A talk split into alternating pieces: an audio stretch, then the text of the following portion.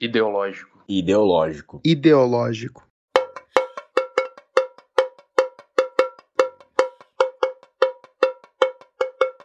Boa noite, boa tarde, bom dia. Hoje começando o inverso aí por causa do boa noite, mas numa noite um pouquinho mais fria aqui em São Paulo.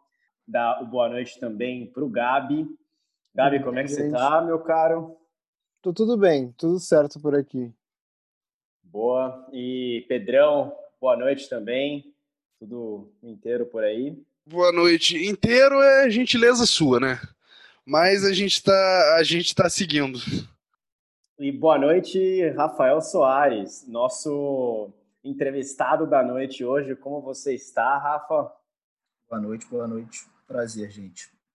Prazer, Rafa. Invejinha de ti que está no Rio de Janeiro e eu aqui em São Paulo. Eu volto ao Rio em breve, se Deus quiser. Mas hoje temos a honra de ter aqui o Rafael Soares, repórter do Globo, do Extra, e da época, cobrindo segurança pública, também ganhador do prêmio Patrícia Cioli em 2016 e 2019, então um prêmio recente. Parabéns, meu caro. E finalista do Gabriel Garcia Marques em 2016. Anos de mudanças grandes, né, no, no tema e no mundo, então parabéns para ti já logo de cara. E para já dar o pontapé para o nosso papo, é, Rafa, começar com o nosso clássico, uma apresentaçãozinha básica tua de trajetória acadêmica, como que você acabou se tornando jornalista no final das contas? Bem, é, então, eu, como você falou, sou repórter, né? já trabalho hoje na Editora Globo, já mudou de nome algumas vezes, mas já trabalho. Esse basicamente foi meu único emprego, né? Eu comecei a trabalhar no jornal ainda como estagiário na época que eu estava na faculdade, isso era 2000, de 2011 para 2012, e desde então trabalho lá. É, eu estudei na FRJ, fiz comunicação na FRJ, me formei em jornalismo. Eu, assim, o que me levou a fazer o, o, o que eu faço hoje, assim, é, é até hoje para mim é um mistério. Eu nunca tive a, a intenção de trabalhar com segurança pública, nunca foi algo é, é, programado para mim. Basicamente, o que aconteceu é que eu, eu entrei na faculdade querendo trabalhar de alguma maneira com cultura, é, fazer jornalismo cultural, enfim. Ao longo da faculdade, eu fui mudando um pouco, até pelo meu perfil, que me leva até o, o, o Globo. O que, o que basicamente me levou lá é, é essa, essa característica minha de ser um, um, um fuçador. Assim, eu sou um cara que a gente chama de jornalismo de, de cão de guarda mesmo, de, de repórter que, que gosta de fuçar. E aí, quando eu entro no jornal, a minha, meu interesse e a, a, eu acreditava que a minha vocação era trabalhar com política e acabou que ainda no estágio eu fui convidado para trabalhar na equipe na época do Extra. O Extra tinha uma equipe grande, hoje como as redações juntaram, mudou um pouco, mas na época o, o Extra tinha uma equipe que trabalhava exclusivamente com segurança. E aí eu topei, na época era, era estagiário, era uma proposta para ser repórter, basicamente foi, foi eu aceitei por um motivo meio de inércia mesmo. Foi a primeira oportunidade que apareceu. Eu, na minha época de estágio, o estágio do jornal, ele era, até hoje ele é, você trabalha em todas as áreas, você trabalha, passa um mês no segundo caderno, passa um mês trabalhando com esporte, eu passei por todas as áreas e, e também passei pela cobertura de cidade e que, sim, é, é, a, cobertura de cidade na, no estágio eu achei mais interessante porque ela tinha mais vida, eu podia sair para a rua, é, conseguia assinar a matéria, conseguia publicar realmente o que em outras editorias era mais difícil e acabei me destacando ali fui contratado e assim, a, a, a, o que eu acho que me encantou hoje, para todo mundo que me pergunta, eu, eu, falo que foi a melhor escolha que eu podia ter feito. Hoje eu, eu sou um cara que sou um apaixonado pela profissão e, e tenho um interesse enorme pelo tema com que eu trabalho, mas eu acho que foi muito essa oportunidade de estar na rua, estar falando com as pessoas, é, estar perguntando o tempo todo. E aí o, o, o que aconteceu nesses quase 10 anos né, que passaram foi basicamente isso. Assim, eu, eu vi nesse tipo de, de prática jornalística exatamente o que eu queria fazer desde lá do início. Uma das minhas características que eu acredito que seja que tenha levado meu meu perfil para o jornalismo até assim desde moleque, né, para além do que muita gente vai fazer jornalismo, ah, eu gosto muito de escrever e tal. Eu não sou nem tanto assim, eu, eu, eu sou um cara que tenho muito eu sou muito obsessivo com as coisas, eu tenho uma, uma obsessão por que é, é, é uma curiosidade que beira a obsessão, de tentar chegar e, e fuçar até o final. E isso foi muito importante para mim ao, ao, ao, longo desses anos. Né? Eu cobrindo, e cobrindo esse tema, é um tema que no Rio é, é um, a gente vive essa realidade o tempo todo, e eu, como uma pessoa que sou nascido e criado aqui, gosto muito da, da cidade, assim, quero viver a minha vida inteira aqui, é, as duas coisas se juntaram a partir do momento em que eu comecei a trabalhar com esse tema, né? É, hoje eu posso dizer tranquilamente que eu faço isso por dois motivos: um pela vocação e dois porque combina vários elementos que me tocam, né? Me tocam a, a questão de, de paixão mesmo, que é curiosidade, paixão pela cidade, paixão pelas, pelas pessoas, vontade de ouvir as pessoas, enfim. E é por isso que eu tô aqui hoje. Enfim fantástico, de verdade. É uma profissão que me dá muita curiosidade mesmo, para usar a tua própria palavra aí. Uh, muitas coisas. Esse, esse, esse, engajamento com o público é algo que me, é, que me atrai. E é, e é, bacana você ter ressaltado isso várias vezes. Com certeza, acho que é um dos aspectos que a gente vai trazer mais para frente durante a conversa. Rafa, você falou da, da sua relação com a cidade e como o, o trabalho tem muito a ver com, com seus interesses, né? A questão de, de você ser nascido e criado, de poder falar com as pessoas, de poder conhecer mais a cidade.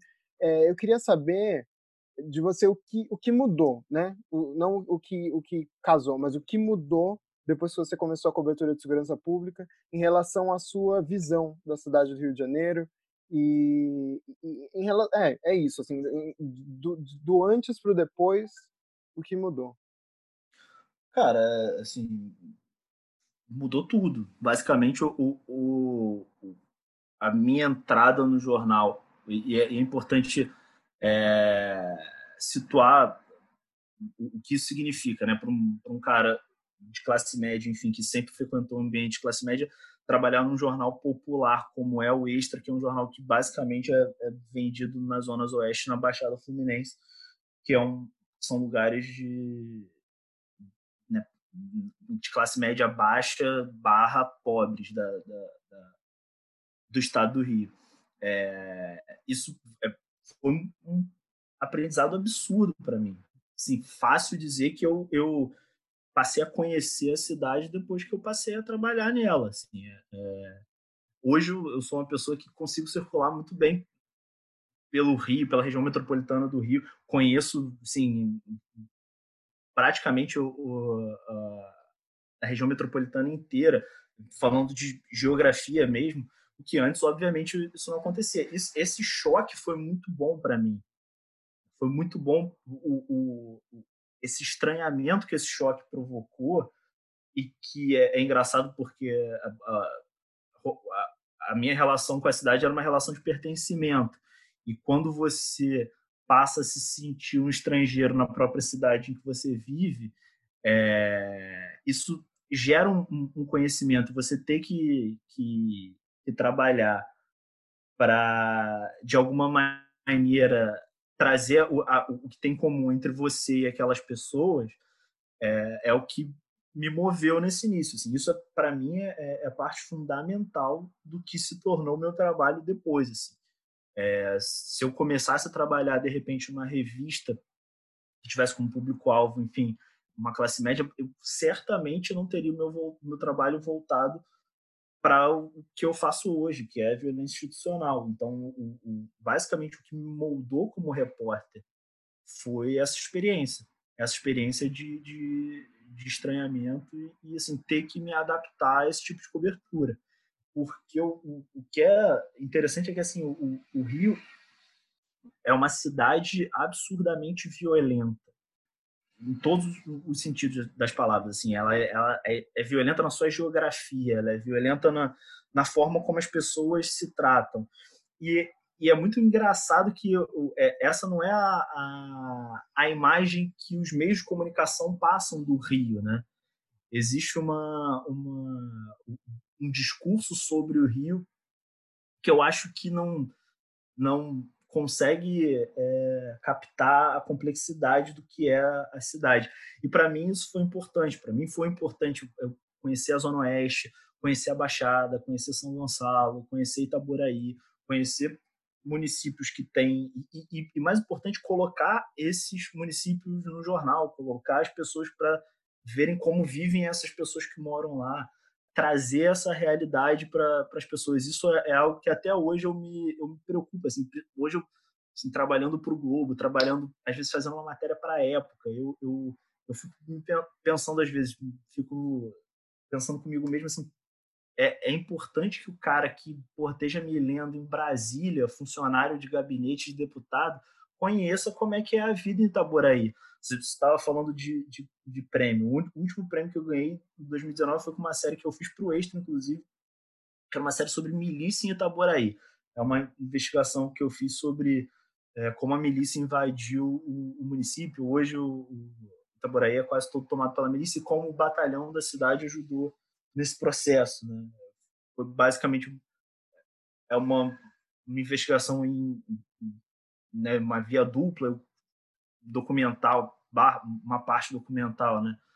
indo atrás de inquéritos, processos, e outra parte é a partir dos depoimentos, testemunhos das pessoas, das pessoas que, das famílias que tinham perdido seus filhos por conta da, da invasão.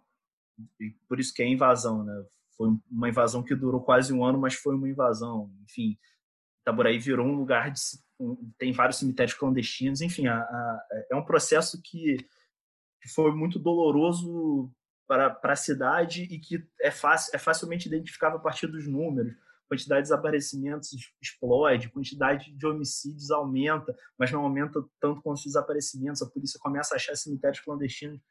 E aí é muito engraçado. Para mim, o, o, que, o que é gratificante é, é conseguir fazer uma matéria como essa e ter algum reconhecimento com uma matéria sobre Itaboraí que é um lugar que, assim, é, é no meio da BR-101, as pessoas não se importam. Se você procurar isso no jornal, sim, matéria sobre Itaboraí, você não vai achar, é muito raro. E eu, assim, a, a, achei interessante que uma matéria sobre esse esse tema pudesse de alguma maneira e é para isso mesmo que eu trabalho assim, isso me, me orgulha muito porque é, é, um trabalho sobre gente gente real gente que que vive em lugares pouco assistidos, que o poder público não olha, que vivem uma, uma vida muito sofrida, que perderam seus parentes e tal, e que não estão no jornal. E para mim é, é, é, interessante conseguir colocar isso. O extra, ao longo da, da, da trajetória do jornal, eu virei um fã grande do jornal, trabalhando lá justamente por causa disso, porque existia, é, até hoje existe, essa consciência de que era importante fazer isso, importante botar essas pessoas no jornal, é, mas é, é, é isso, essa experiência profissional e a experiência pessoal mesmo minha se juntam, assim, eu acho que é, é hoje eu, eu trato isso como, como basicamente minha missão, né, eu, eu acho que o, o, o meu trabalho é esse, é fazer esse tipo de, de reportagem. Boa. É, só um comentário antes do, da próxima pergunta, antes de me matarem aqui, porque eu já estou tomando muito tempo, o, do Pedro, que vai fazer a próxima, mas eu li o, o a primeira reportagem da sua série é, sobre Itaboraí, e uma coisa que me chamou a atenção foi justamente o que você falou sobre, sobre dar visibilidade né, para uma área que não tem muita, que não, não, não aparece nos jornais, é, eu gostei bastante do, da, da, da, forma como você narrava os eventos, né? Em certos momentos parece até uma certa, parece até uma etnografia de, de tudo. Você dá detalhe, apesar de ser um jornal muito muito focado em, em notícia rápida, né? O Extra tem um, um, um, formato mais compacto, mas você realmente pinta a, a imagem do que aconteceu. E isso ajuda bastante uma pessoa que não tem muito contato com esse tipo de notícia também poder se, se, se identificar, né? Com, com esse tipo Sim. de coisa. É, né, essa, essa matéria, assim, tem um, a história do, do jornal, ela, é, ela é um, uma história que tem muito esse investimento em matérias especiais, assim. Desde o início dos anos 2000, Dona Vitória, a velhinha que filmava a favela da casa dela e aí ajudou a polícia a prender policiais que pegavam propina, enfim, é, o jornal tem isso no, no, DNA dele. O que eu acho que para mim foi interessante e, como eu entro nisso é, é justamente trazendo isso. Assim, eu, eu, essa questão de Itaboraí, eu, enfim, acho que é interessante contar porque as pessoas às vezes têm essa curiosidade. Essa matéria ela começou em janeiro do, do ano passado. Teve uma chacina em Itaboraí, se não me engano, foram 12 pessoas que foram mortas. Foi uma das maiores chacinas sim, da, da história recente do Rio. E quando aconteceu a chacina, eu foi na divisa de, de Itaboré com São Gonçalo. Eu comecei a tentar entender o que, que era, até para fazer uma matéria para o jornal.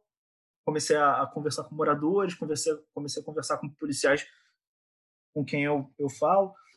E, e aí eu, a história começou a aparecer. Olha, isso aí é, é é a milícia querendo se, se instalar na cidade. O Itaboraí é, é uma cidade que, historicamente, mais de 50% do município é rural e o resto, a, a, parte urbana do município, tem uma favela muito grande, que é a Reta Velha, que é, um, um é parecido com a Cidade de Deus, era um conjunto habitacional que virou uma favela. E o, o, a milícia estava querendo tomar, e aí eu, foi por isso que eles, é, essas pessoas que morreram, foram pessoas que morreram em represália com a morte de um policial militar que morava lá. Ele foi assassinado. Essa era a história que me contaram na época. Eu pô, falei, cara, a gente tem que fazer alguma coisa sobre isso. Essa história é uma história que vale a pena contar. E, aí, assim, foram passando meses, eu, eu continuei tentando mais detalhes da história e juntando as pecinhas e tal para conseguir fazer. O meu objetivo inicialmente era fazer uma grande matéria, né? Uma matéria grande de domingo, enfim é, que eu conseguisse detalhar aquilo. Eu nunca não dei nenhuma matéria especificamente antes. E aí eu, um belo dia, em junho, a Polícia Civil faz uma operação grande e tal, prende, sei lá, 20 milicianos que estavam tentando se instalar lá. E, e aí eu comecei a pegar o material que eu tinha é, coletado ao longo dos seis meses e assim, eu tinha várias coisas que a polícia não tinha. Várias informações de policiais que agiam lá, de de moradores, histórias de vida de moradores, eu cheguei pro, pro meu chefe e falei, cara, vamos vamos investir nessa história, que essa história vale a pena. Assim, a gente tem uma investigação da polícia que avaliza a nossa apuração e a nossa apuração ela, ela, consegue extrapolar isso. A gente tem vida, tem, tem gente falando, vamos fazer? Ele falou, vamos embora, quanto tempo você precisa? Eu falei, cara, acho que eu já tenho muito material, mas eu acho que mais umas duas semanas eu consigo arranjar o que falta. Aí eu fui para o fórum lá de Taboraí, peguei todos os processos que tinham que citavam milícia, e aí fiquei duas semanas lendo que nem um maluco. Fui para na última semana, marquei com todas as pessoas que eu conhecia na cidade, fiquei indo no IML, porque tem, tem uma história que até está na matéria das mães que ficavam peregrinando para o IML para encontrar os filhos né, que estavam desaparecidos, porque tinham vários corpos que eram encontrados em cemitérios clandestinos. Os corpos iam para o IML, as mães que os filhos tinham desaparecido, que não sabiam onde estavam seus filhos. Então, eu passei dois dias lá na porta do IML esperando as mães, aí eu consegui encontrar várias, e é, virou um capítulo da série depois. Então, assim, é, é, é basicamente assim que, que nasce uma matéria como essa, assim, vem da, da curiosidade de tentar entender como é que funciona, é, como é que aquilo aconteceu e, e, eu acho que assim uma boa história é uma boa história, assim, a gente é, o, o, meu meu lema interno no jornal, né? O Globo é um jornal muito voltado para a zona sul do Rio, enfim, muito voltado para uma classe média mas o meu trunfo quando eu vou vender uma pauta numa reunião de pauta para um jornal que é vendido para um público que mora na Zona Sul é basicamente ganhar as pessoas com a história. Então, se eu tiver uma boa história, eles vão comprar a ideia. Nesse caso, foi isso. Assim, é, eu tinha tanto material, tanta coisa, que não na época não tinha como falar, ah, não, não vamos dar, não. Acho que aí o jornal comprou a ideia e foi um trabalho bem legal. Eu, eu gostei muito de ter feito, teve um reconhecimento bacana. Cara, você mencionou que você começou a trabalhar com isso faz 10 anos, certo? Você começou Sim. a trabalhar como jornalista no, no, em jornal. Então você, você pegou Cabral 1, pegou Pezão, pegou Dornelles que ia e voltava lá, teve aquela época. E agora, glorioso Whitney Houston, nosso governador. Nosso governador, porque eu fui criado no interior do Rio também. Mas eu queria saber, cara, qual, qual que foi o pior período para se ser um jornalista de segurança pública no Rio de Janeiro, entre esses 10 anos? Qual que foi o pior momento que você falou, cara, não vai dar, ou enfim, não está funcionando, tá muito difícil apurar a história? Qual período que foi mais, mais complicado para você? Eu costumo dizer que eu, eu dei muita sorte, isso é porque eu entrei no jornalismo no momento em que começa o, o, a queda do Cabral no campo da segurança pública, especificamente. Ele, a, a questão da corrupção, quando eu entrei ainda, ele ainda não, não era, não tinha sido acusado de nada, mas eu entro no jornal no momento em que já era possível de alguma maneira criticar as UPPs, né? O, o, o eu lembro o, que a minha faculdade, o, período em que eu, em que eu estudei, no meu período como universitário, era um período em que o, o projeto era absurdamente incensado pela imprensa, enfim, majoritariamente, principalmente pelo Globo, e eu até entendo o motivo, enfim, é, na época vendia-se a imagem do Rio né, como capital olímpica e tal, e era um, algo interessante até para empresários, enfim, e de alguma maneira para vender a cidade. Mas quando eu comecei a trabalhar com, com jornalismo, já é, era um momento em que o projeto começou a se expandir demais. Chegou eu no meu segundo ou terceiro ano de jornal, 2013 já foi Caso Amarildo, que aí já é o, o começo. o Caso Amarildo foi a minha primeira grande cobertura, assim. Para mim, eu, eu é inesquecível o trabalho que a gente fez com essa maioria, que foi muito. Foi uma experiência de jornalismo muito legal, de, de estar. O caso marido a gente dividiu basicamente a apuração em dois, uma parte judicial da coisa, ficou com uma colega minha que trabalha comigo até hoje, a Carolina Heringer, e a parte policial da coisa que ficou comigo. Então, eu basicamente fiquei três meses indo para a Rocinha todos os dias. O carro me pegava em casa e me levava para a favela. Eu ficava entre a Rocinha e a delegacia de homicídios que ficava na Barra, então era Rocinha, Rocinha Barra, Rocinha Barra. Eu, eu ficava, passava quase todos os meus dias ali. E foi uma cobertura interessante porque dava para circular, dava para falar com as pessoas. O material mais interessante que a gente conseguiu publicar disso foi justamente por conta da, das minhas andanças pela favela. Tipo, eu, eu, eu fazia umas coisas duas, eu media pegava uma, uma trena e media a distância do ponto em que o Amarildo foi pego na câmera até o ponto em que ele some. Fiz umas doideiras, assim, foi, foi uma cobertura muito, muito legal.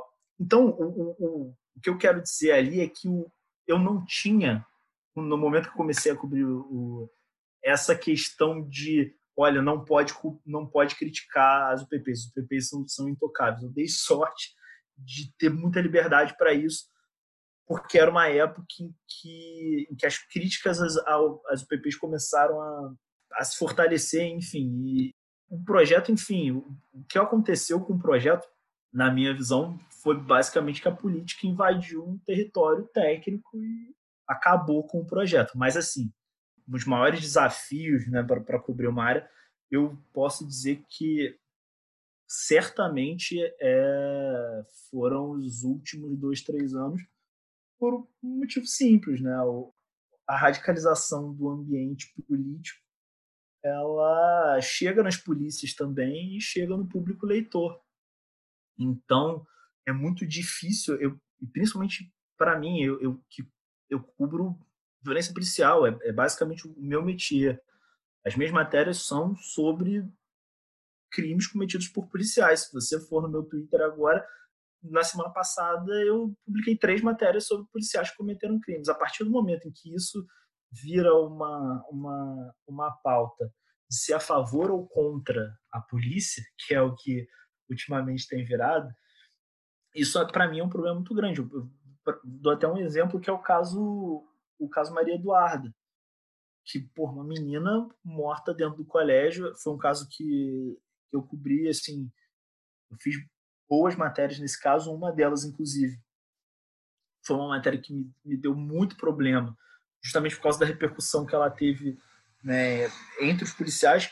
Eu basicamente fiz uma matéria mostrando que o, enfim, os policiais que participaram da operação e até hoje são, são réus pelo crime da Agatha e pelas duas execuções dos dois caras que foram mortos na frente do colégio, né, foi filmado, inclusive, tem, tem vídeo.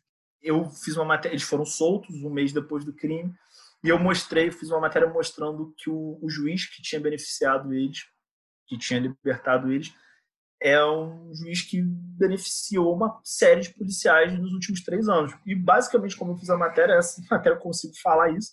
Eu fui no cartório, um belo dia eu cheguei, fui no fórum, fui no cartório, pedi para ver os processos que tinham PMs e comecei, e, obviamente, com a anuência do juiz. Ele sabia. Pô, essa matéria foi apedrejado de PM, por policiais aqui no Rio, por é, a, esse sentimento que hoje a gente né, vê nas redes como bolsonarismo e tal. Na época, já deve ter uns três anos, é, já existia de alguma forma como esse sentimento pró-polícia em que assim, a, as pessoas não entendem o, o, papel da imprensa e, ah, o Rafael é inimigo da polícia e tal. Então, assim, para mim, a, o, a maior dificuldade, para mim é muito mais difícil você fazer jornalismo hoje com esse clima que existe, basicamente por as pessoas não entenderem qual é o papel do jornalismo, qual é o papel dos repórteres, enfim. Isso dificulta muito o até pela censura interna, assim. Eu tenho muita gente vem falar comigo, muitos repórteres colegas vêm falar comigo assim: ah, você publica direto, vem me dar uma dica aqui, porque eu tô, tô querendo publicar essa história, você acha que eu devo publicar? Não devo? Eu falei, gente, pelo amor de Deus, assim, tem que publicar. O, o, a questão não é essa, você não está errado. O que está errado são as pessoas que não entendem nosso trabalho, enfim. E o tema de segurança pública, por ser um tema que gera muita paixão nas pessoas, é um, é um tema visto com, como menos técnico do que deveria ser, mas é visto como, ah, porra, se a gente matar a maior quantidade de bandidos e prender a maior quantidade de bandidos, ferrou, acabou a violência no Rio. É a, a gente brinca no jornal que é a caixinha de bandido. Né? A gente, o Rio é uma caixinha de bandidos. Se a gente for tirando os bandidos, pum, uma hora, caramba, não tem mais, a cidade está perfeita. Enfim, mas não é assim. E, as pessoas parecem que não entendem isso. Uma coisa que você comentou no início, você falou dos projetos do, do projeto da, das UPPs no Rio, começo lá, ido de 2010. Você falou que você acha que um dos problemas ali, talvez o maior problema, foi a interferência ali da política num campo técnico.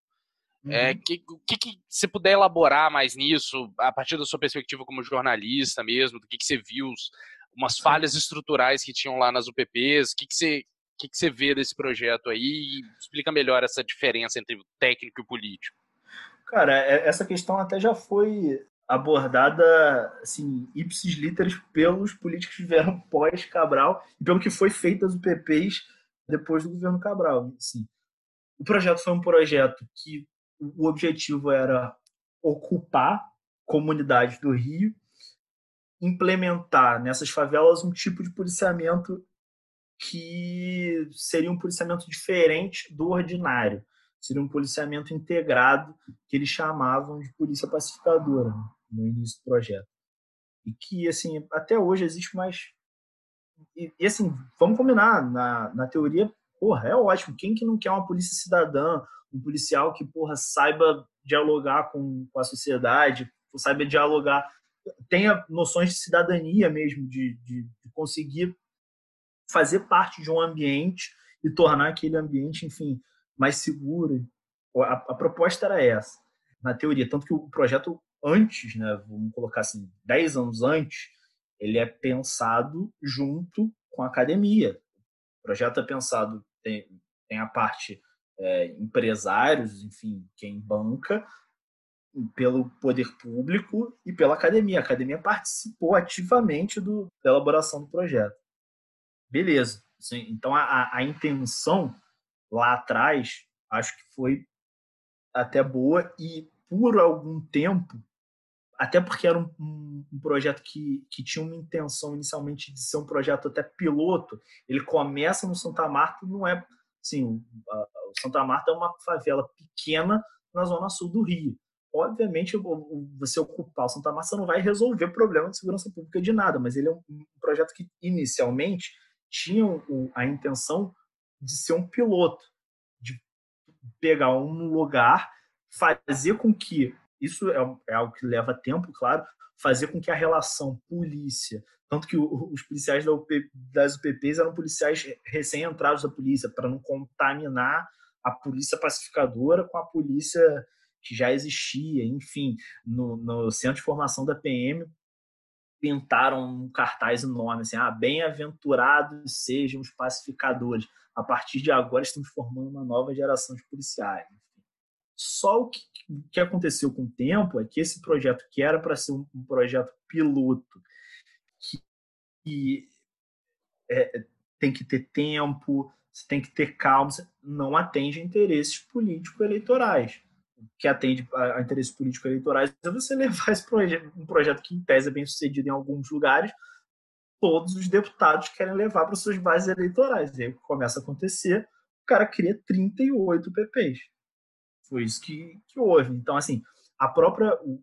Se a gente vai falar aqui de técnica, a própria polícia não tinha efetivo mesmo, né, contingente de policiais para abastecer 38 PPs e, e tinham lugares que o, o, era muito mais complexo, como por exemplo o complexo do alemão, se fazia uma ocupação desse jeito. A, a, a, ocupação do alemão foi muito traumática, foi, é muito mais simbólica do que é, técnica do ponto de vista de indicador criminal.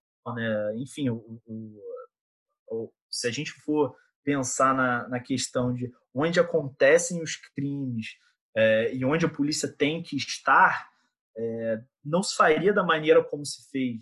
Aí acabou se levando uma UPP para a Baixada por conveniência política, porque tinha deputados que queriam levar para lá e tal.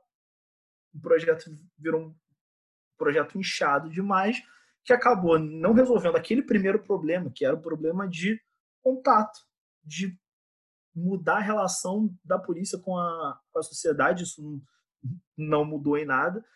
E a, a questão de combate ao crime, que é a, a, única política de segurança que a gente tem no Rio nos últimos 30 anos, também não se avançou. Muito pelo contrário, a partir de um momento, a gente tem até 2012, se a gente for falar de, de curva de homicídios, a gente tem uma queda até 2012, inclusive de, de homicídios em ações da polícia.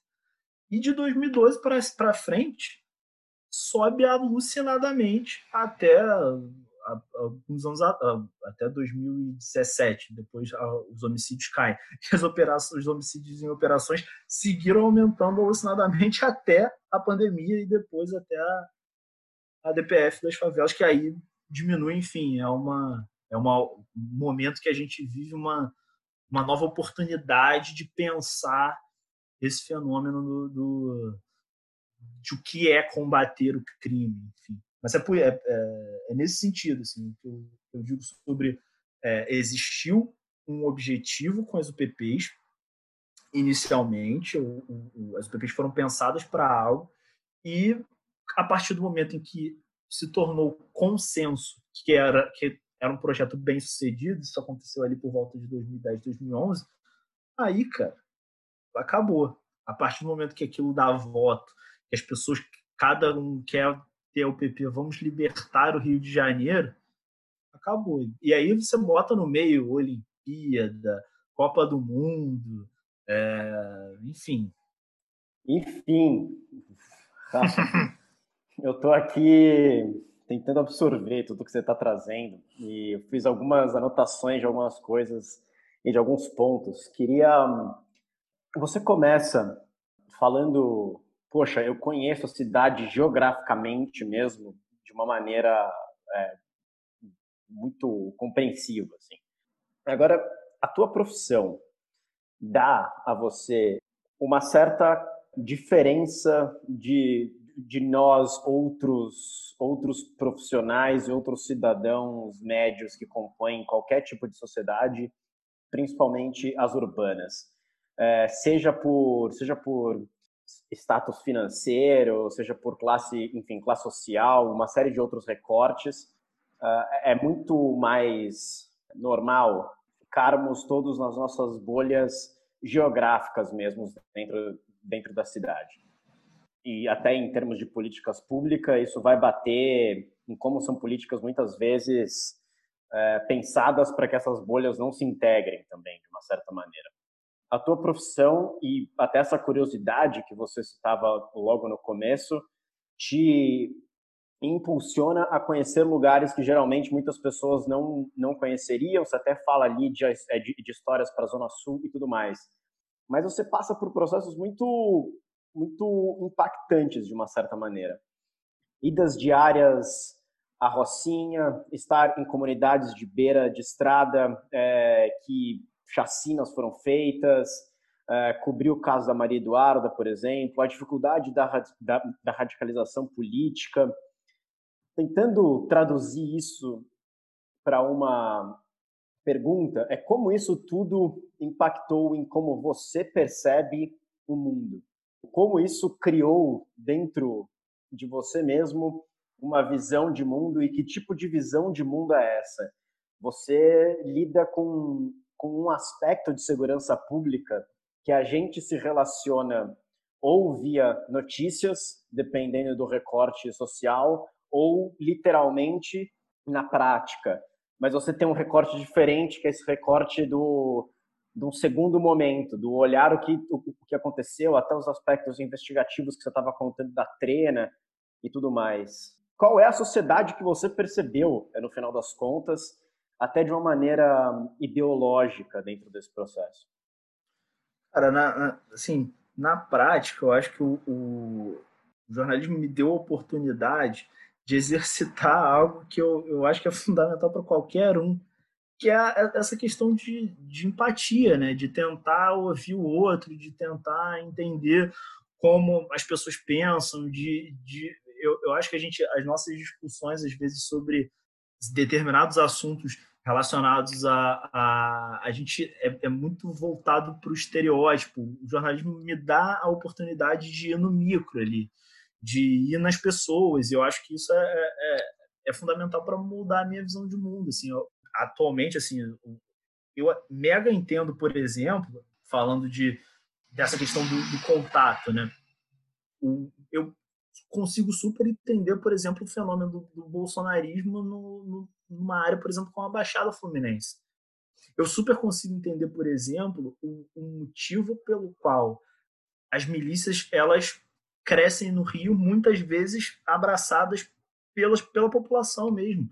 E, e, consigo entender, eu vou te dar até um exemplo, assim, eu, eu isso em 2016, eu fiz uma, uma série, foi a série até que, que a gente virou finalista do, do Garcia Marques. Uma investigação sobre Minha Casa Minha Vida, sobre milícia Minha Casa Minha Vida, sobre crime organizado Minha Casa Minha Vida.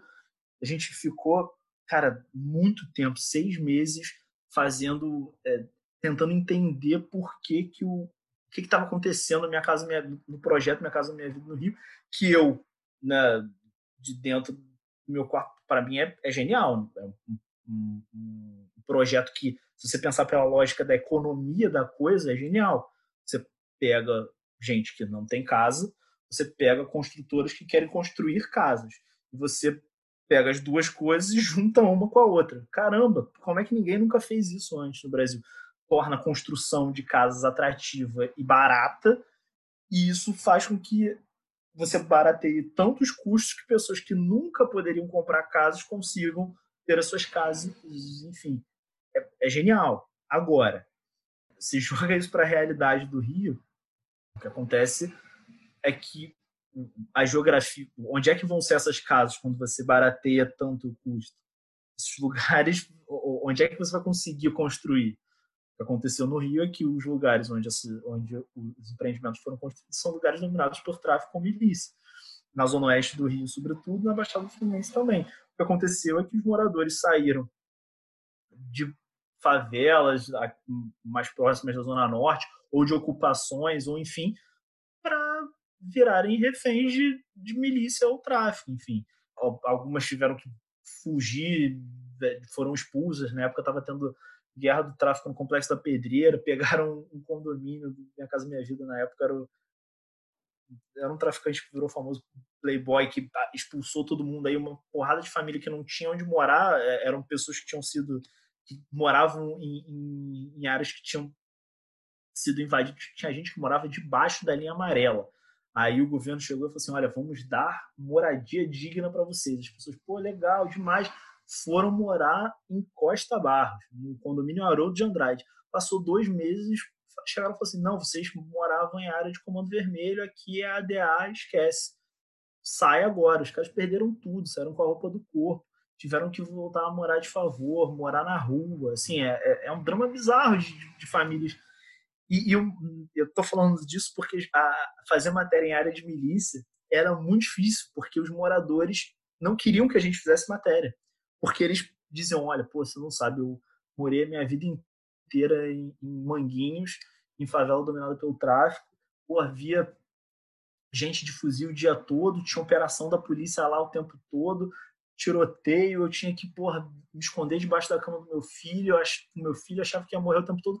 Agora eu moro num lugar que eu tenho que pagar um, valorzinho, não vejo arma, não vejo nada, a gente sabe que tem, mas não acontece nada. E para a gente foi muito difícil avançar.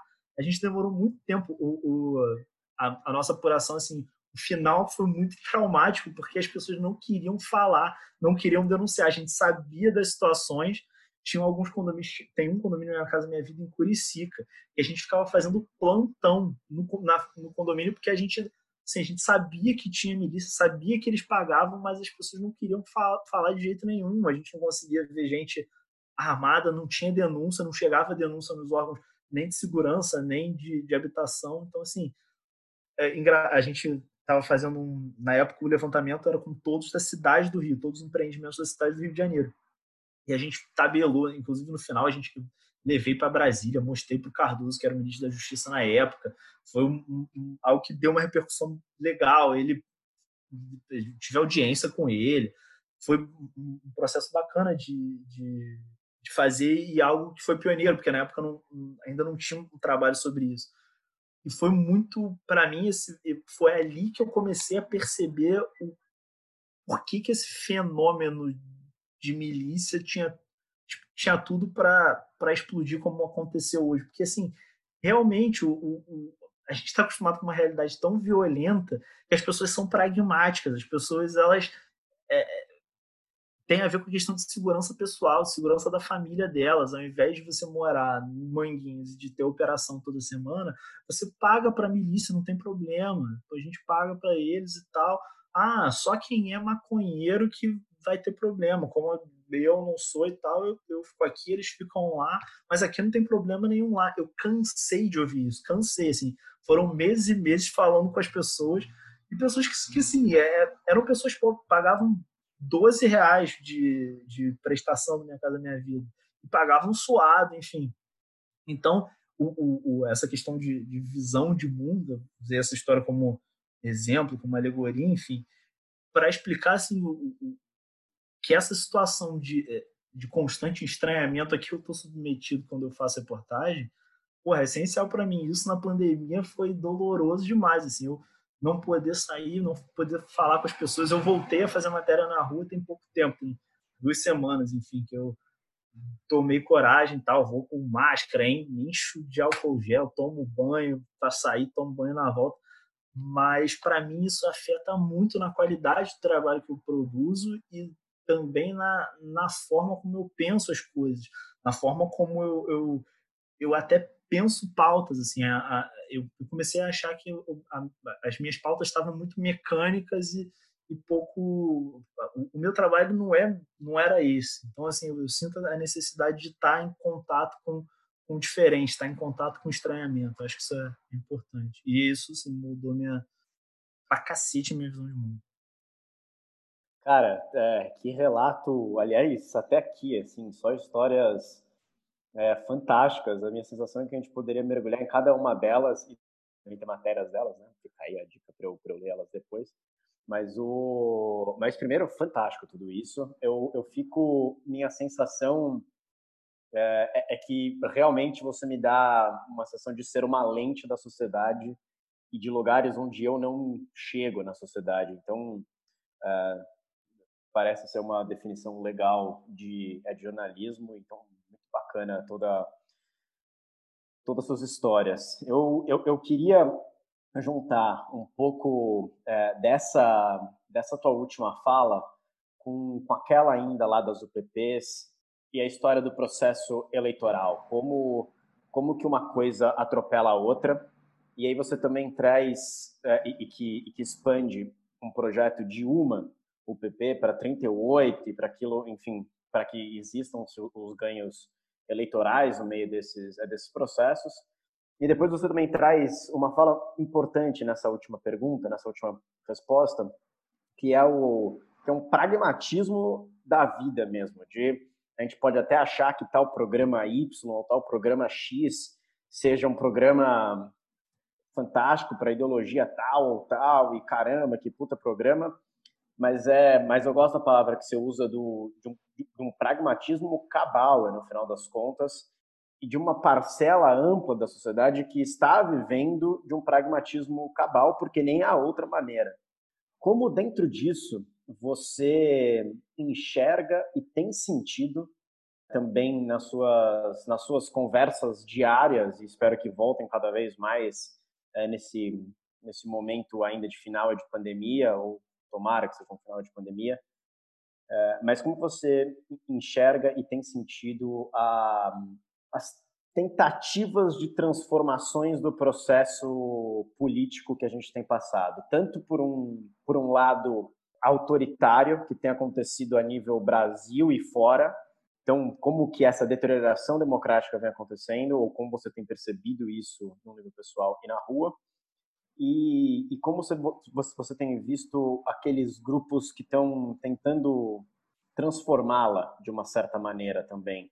Isso tem uma série de, lá, desde as candidaturas coletivas, a organização civil disputando novas ideias democráticas também, é, com várias outras maneiras. Como você tem sentido? Isso, isso é uma pauta que, na, que, no, que no processo pragmático da vida real acaba atingindo esse pessoal de uma maneira ou não também.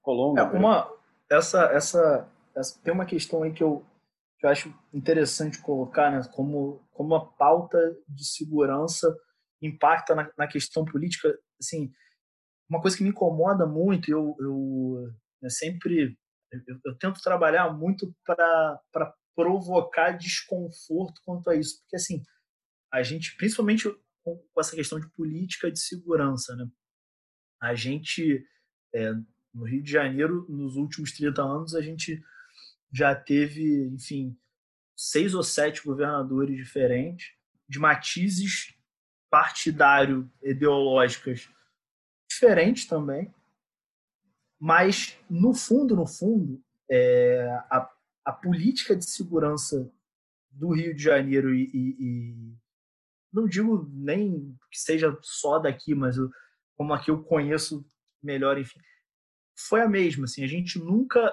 e até candidaturas ao longo da nossa história de, de matizes ideológicos diversos é, não propuseram no campo de segurança pública mudanças estruturais diferentes uma política de que eu, eu chamo muito de combate ao crime, porque muita gente fala de guerra às drogas, eu, eu, eu acho que é, um, que é um pouco mais amplo do que isso aqui no Rio. Acho que é, é a gente vê muito uma, uma política, e no discurso dos governadores isso está muito vai de Marcelo Alencar a Witzel. É, esse discurso de criminoso comigo não tem vez, eu vou combater o criminoso.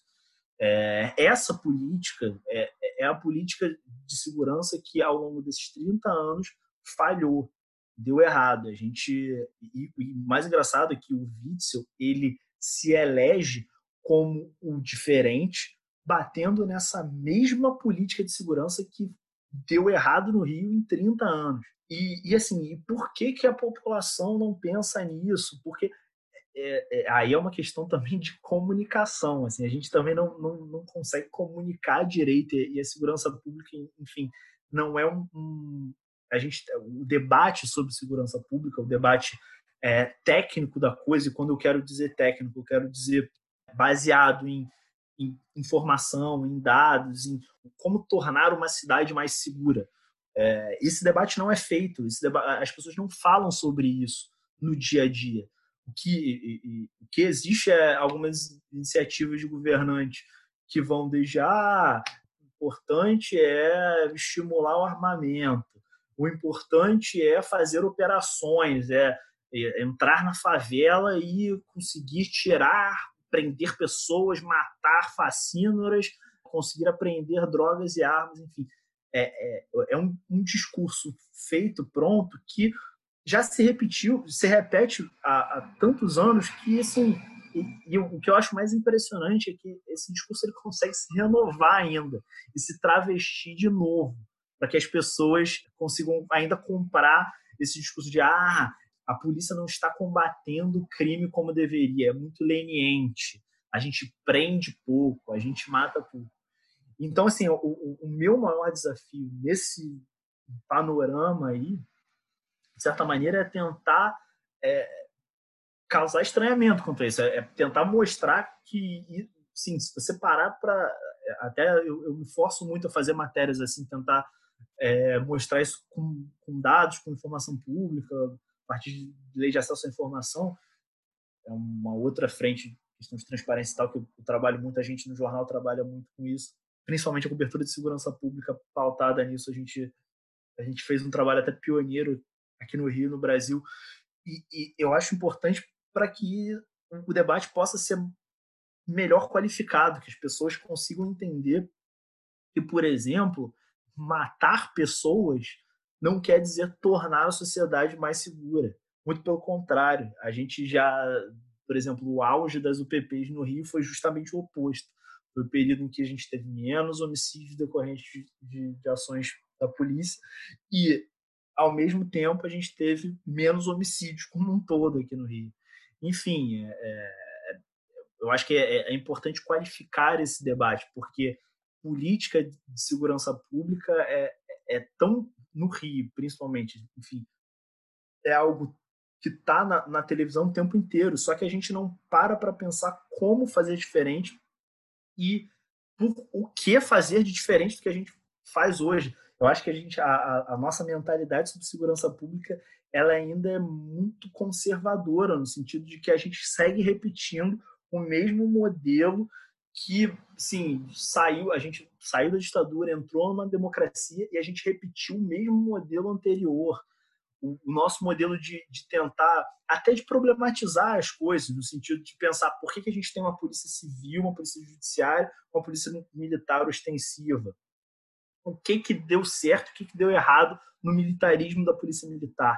Por que, que a discussão sobre militarismo, eu vou, eu vou, vou ser bem sincero assim, eu não sou completamente contra a, a, a, polícia ser militar, eu acho que existem outros problemas. Militarismo e truculência, para mim, não, não, a polícia, só para colocar um exemplo, assim, a polícia americana é civil e truculenta. A nossa polícia militar é truculenta. Para mim, a, a questão não é tanto essa. É, é que as discussões elas são não são feitas, isso não é discutido. A nossa discussão aqui, a, o que a gente está falando aqui, não é algo que reverbera na sociedade como um todo. Então, assim, enquanto a gente, é, na, em, outros, em outras pautas, enfim, na pauta econômica, na pauta de minorias, na pauta social, o debate, mesmo que lentamente, ele vai mudando, na pauta de segurança pública, não. A gente ainda está em 1988 para discutir segurança pública aqui no Rio em que a, o, o, STF diz que a polícia está matando muito, não pode fazer operação, porque no meio de uma pandemia é uma bizarrice ficar matando gente, e a polícia dizendo, ah, a gente tem que fazer operação porque senão os fascínoras vão tomar a cidade. Enfim, é, é, a gente ainda está engatinhando nesse tipo de debate, eu acho que é muito difícil a gente tentar mudar esse patamar e, e, e fazer com que as pessoas discutam, mas se a gente não qualificasse essa discussão. Enfim, não sei se eu é, fugi muito da resposta, mas é, é, algo que me, me toca muito essa questão, assim, principalmente em época de eleição, mesmo que essa seja uma eleição municipal, enfim, eu acho que a gente tem tem que discutir mais segurança pública, tem que tentar sair um pouco da caixa do, do que, é que a sociedade quer e acha que é mais importante. É, a gente, o, modelo em que a gente se pôs de polícia e de segurança, ele é replicado sem que a gente pense muito sobre ele. A sociedade não pensa muito sobre por que, que existe uma polícia militar, sobre por que, que existe uma polícia civil, sobre por que, que o policiamento é feito dessa maneira e não de outra. Enfim, as medidas são muito de cima para baixo. Assim, até as UPPs, que foram um projeto que eu acho que, é, nesses 30 anos, é o único projeto fora da caixa que né, veio dessa, né, nessa, nesse meio, sim, é, é um projeto que não, não foi discutido amplamente com a sociedade e não, foi um projeto de um grupo político, um grupo político se apossou do projeto e, e fez para conseguir ganhar voto e, e ele é, é, se expandiu também por interesses eleitorais, enfim. Eu acho que o, o, o no tema em que eu é, particularmente milito, que é, é esse tema de da segurança pública, calcada em, em respeito aos direitos e cidadania, é, é fundamental que a gente tenha melhores discussões para que a gente possa ter avanços calcáveis nessa, nessa área que eu, eu hoje não vejo. Eu acho, é, só para te, Gabi, já passo a palavra para ti, mas só para te deixar tranquilo quanto à resposta, eu acho que é importante, na verdade, esse recorte que você, é que você faz em cima, da, em cima da resposta, porque você traz um debate que realmente não está posto, no final das contas, a nível é, da sociedade como um todo. A gente pode até ter pouquíssimas pessoas discutindo ele, mas é, mas é falar das democracias e falar dos avanços e ou dos, dos retrocessos perpassa com certeza é, pela segurança pública, até como historicamente um dos, um dos é, delimitadores do que, que é o Estado nas primeiras sociedades humanas. Então, quando o Estado começa, quando há, há, os, os, primeiros recortes de que o Estado vai prover algum tipo de segurança, é aí que se é, é, ganha a, a ideia de Estado, no final das contas. Então, esse é um tema crucial é, para o debate e você põe ele de uma maneira muito importante. Ele não está posto, e quando ele acontece, quando alguma coisa fora da caixa, para pegar as últimas palavras, acontecem, elas não vêm de uma ampla discussão. É, acho que só, só esse resuminho trata bastante de uma resposta muito importante é, para a pergunta. Pô, isso aqui vai dar um bom caldo. Fantástico, cara. Eu vou seguir também, concordo com tudo que o Thiago falou e com, principalmente com o que você falou também, eu vou seguir no mesmo, no mesmo assunto, que eu acho que tem muito, muito pano para manga. Você falou sobre transição democrática, é, você falou sobre, sobre a questão da autonomia da polícia também, todo aquele discurso sobre a polícia não ser é, tão leniente, né, que a gente vê em alguns locais. Tem a ver também com a, com a questão autoritária, né, a polícia tendo autonomia para certos tipos de ação. E você falou sobre esse debate que não que não existe, não está existindo. Eu queria saber de você o que você acha, então, que tem que ser posto? Você, você falou sobre a questão da desmilitarização, que você não é completamente contra. O que você acha, então, sabe o que, que é? é? é? investimento em tecnologia, que a gente sabe que está faltando? Ou é a questão do policiamento comunitário, sabe, do Brizola que tem que voltar? O que, que você acha que está faltando? Não, mas é, eu acho que é justamente isso. É, é, é, o que a gente tem hoje de modelo de polícia no Brasil, que foi o que foi pensado e, e né, na Constituição de 88 e, e é o que a gente segue até hoje sem discutir, é um modelo que a gente concorda que deu errado. Né? E o Rio ele é o, o principal laboratório de teste que comprova o, o erro. Enfim, É, e, e, mais, a, o que se nesse nesses últimos 30 anos, né, a gente que aconteceu ali em 88 na transição democrática foi um acordo e o que se acordou ali foi que a questão das polícias a gente ia manter o que a gente tinha antes, a gente ia manter polícia civil, polícia militar. O que o, o a gente vê desde então é pouquíssima gente pensando e, e discutindo publicamente. Eu, eu, isso me irrita profundamente. Em debate de governador, eu, cara, eu, eu vejo debate de governador, vocês não têm noção, eu fico desesperado. Porque, assim, é, é da direita à esquerda, é, é bizarro, assim, como as pessoas, como essa é uma discussão que está na, é, é, prioritária na ordem do dia das pessoas, da vida das pessoas comuns. Porra, a gente, na cidade do Rio, a gente tem dois bairros inteiros são os maiores bairros da, da cidade, são Campo Grande e Santa Cruz, são dominados pela milícia. E não existe nenhum tipo de proposta concreta para se, obviamente, né, que o Estado tenha poder de, fazer é, reforma estrutural para se combater isso. Reforma correcional, reforma até das próprias polícias, que comece a se debater, inclusive, isso, assim, por quê? que o nosso modelo de polícia é polícia militar e polícia civil. Como é que a, a, a, polícia tem que trabalhar? Como é que a polícia militar tem que trabalhar? A questão de treinamento policial. É, eu, eu, eu acho que as, as, discussões sobre esses temas, enfim, a, minha questão é que é óbvio que não tem uma, uma resposta pronta para isso.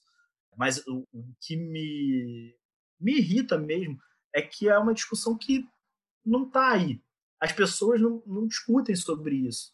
A gente não, não, não vota num governador porque ele planeja mudanças estruturais nas polícias militares ou civil, porque ele tem um plano de segurança porque ele tem um plano de combate, combate à milícia claro, que não seja um plano que ele fala, ah, vamos investir em inteligência, e comigo bandido não tem vez, que é basicamente o mesmo discurso de 30 anos atrás, Marcelo Alencar, entende? Então, assim, é, e, e, o mais surreal é que, assim, o, o, pelo menos, se tem uma coisa que a gente possa, pode, é, de alguma maneira, comemorar, é que, é, sim, a gente tinha gratificação faroeste no Rio na década de 90. Assim, a polícia que matava ganhava gratificação no fim do mês. É, hoje a gente não tem isso, mas hoje a gente teve um governador que foi eleito porra, dizendo que vagabundo vai morrer com um tiro na cabecinha. Ou seja, é, e o, o, cara que dava tiro na cabecinha e tal era recebido no palácio e a, as pessoas batiam palma, enfim. É, é muito doido como a gente não consegue avançar nesse debate para um, um, debate, por exemplo, olha, a gente, a gente precisa de um plano de enfrentamento às milícias. Esse plano de enfrentamento às milícias começa com um, limpeza nas polícias, aumento de controle e correição. A gente precisa melhorar a correção das polícias. A, corre, a correção das polícias é ruim por causa disso e disso e disso. Nos últimos anos, a gente, a gente trabalhou com dados quantitativos e qualitativos que mostram que, por exemplo, e isso eu estou falando com base em dados reais, na intervenção de 2018, a corregedoria da PM foi mais eficiente do que nunca antes e nunca depois. Enfim, no 2018 foi o ano que a polícia militar mais expulsou agentes que tinham, enfim, relação com algum tipo de crime. Por que, que isso aconteceu naquele período? O que, que possibilitou isso ali? Por que, que depois isso parou de acontecer? O que, que tornaria as, as polícias, o que, tornaria o serviço prestado pelas polícias melhor? E a seleção? Como é que é feita a seleção dos policiais militares? As pessoas que a gente, a gente pega um, um, um garoto de 19 anos, dá para ele dois meses de treinamento e o cara já pode portar arma na rua. Quem é esse cara? por que, que a gente está dando esse poder para esse cara? Porque você botar uma arma na cintura e ficar na esquina da minha casa, obviamente é, você está investindo ele de algo. Aquele cara é um cara que é especial, ele é diferente, porque ele é um cara que, enfim, tem uma, uma meios que os outros cidadãos não têm. Enfim, é, é, essa pessoa tem uma responsabilidade absurda. Então, quem é essa pessoa? o que eu, o que eu proponho nesse campo, enfim, é que a, a gente debata isso. A gente debata acesso à polícia, a gente debata curso de formação. A formação policial no Brasil, é, é, o curso é enorme, se a gente comparar com outros países. Aqui a gente o curso de formação da, da PM demora um ano. Mas então por que, que mesmo, mas só que em dois meses o cara já pode ir para a rua, mesmo o aluno consegue fazer atividades externas, enfim, patrulhamento em estádio, o cara já começa a trabalhar na rua antes de, de se formar. Por que, que deu errado? Por que, que está dando errado? O que, que a gente errou nessa seleção? Por que, que essa seleção é feita assim? Eu, o que me cabe é perguntar. E, e eu, assim, eu, eu, com essa questão de, de minha obsessão por pergunta, por eu, eu fico chocado que as pessoas não pensem nisso, assim.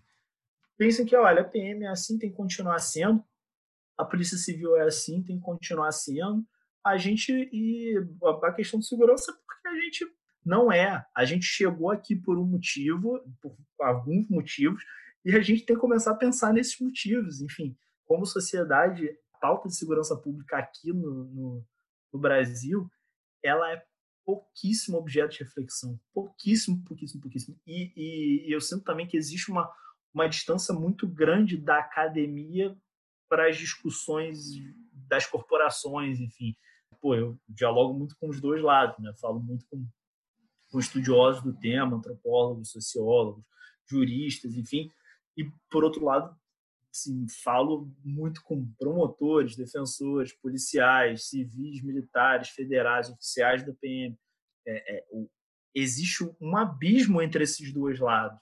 Então, assim, a academia fala muito em tese o, o, e diz que o policial está errado, o policial diz que o cara da, do pessoal da academia não toma tiro na favela, por isso não pode falar de segurança, e a gente fica num debate que é pouco construtivo e que é assim, não, não admite reforma. E é muito surreal isso, assim, porque, para mim é, é, é, óbvio que eu, é, a gente, assim, se tem algo no Brasil que precisa ser reformado de alguma maneira, é, é a segurança pública. E, e eu acho que a, a, as pessoas não, não conseguiram ainda entender isso. O eleitor, quando vota, eu acho que ele ainda não, não ele não pensa nisso dessa maneira. Enfim. Cara, eu tenho muita pergunta para te fazer. Eu tô com umas três aqui na fila, mas eu, eu a gente não quer tomar muito seu tempo. Eu sei que você tá aí para daqui a pouco para ver o jogo. Qual que é o jogo que você quer ver? Fluminense, Copa do Brasil. Mas não tem problema não. Fluminense Atlético Goianiense também, né? Pô, não não é Pô, aquele falo. jogaço. Primeiro jogo aqui no Maracanã foi 1 a 0 gol contra dos caras. Vamos lá. Boa. É, eu vou fazer uma pergunta acho que eu vou puxar para uma coisa mais para longe da segurança pública, já que a gente está chegando para o final, sobre o jornalismo hoje no Brasil. Né? Qual que você acha que é o diagnóstico e qual que você acha que é o prognóstico? O que, que vai, o que está acontecendo hoje é, em termos de abertura? O que, que você pode dizer, o que você não pode dizer? Em termos, de poder trabalhar também, que, que área você pode trabalhar e o que, que vem depois? Cara, eu acho que o, o assim, maior problema Assim, jornalismo hoje, infelizmente, é a gente tem um problema que é de dentro, um problema que é de fora. Né? O problema que, que é de, de fora é, é a, o, o, não entendimento sobre o que é a prática jornalística e por que ela é importante e essencial, isso na minha opinião.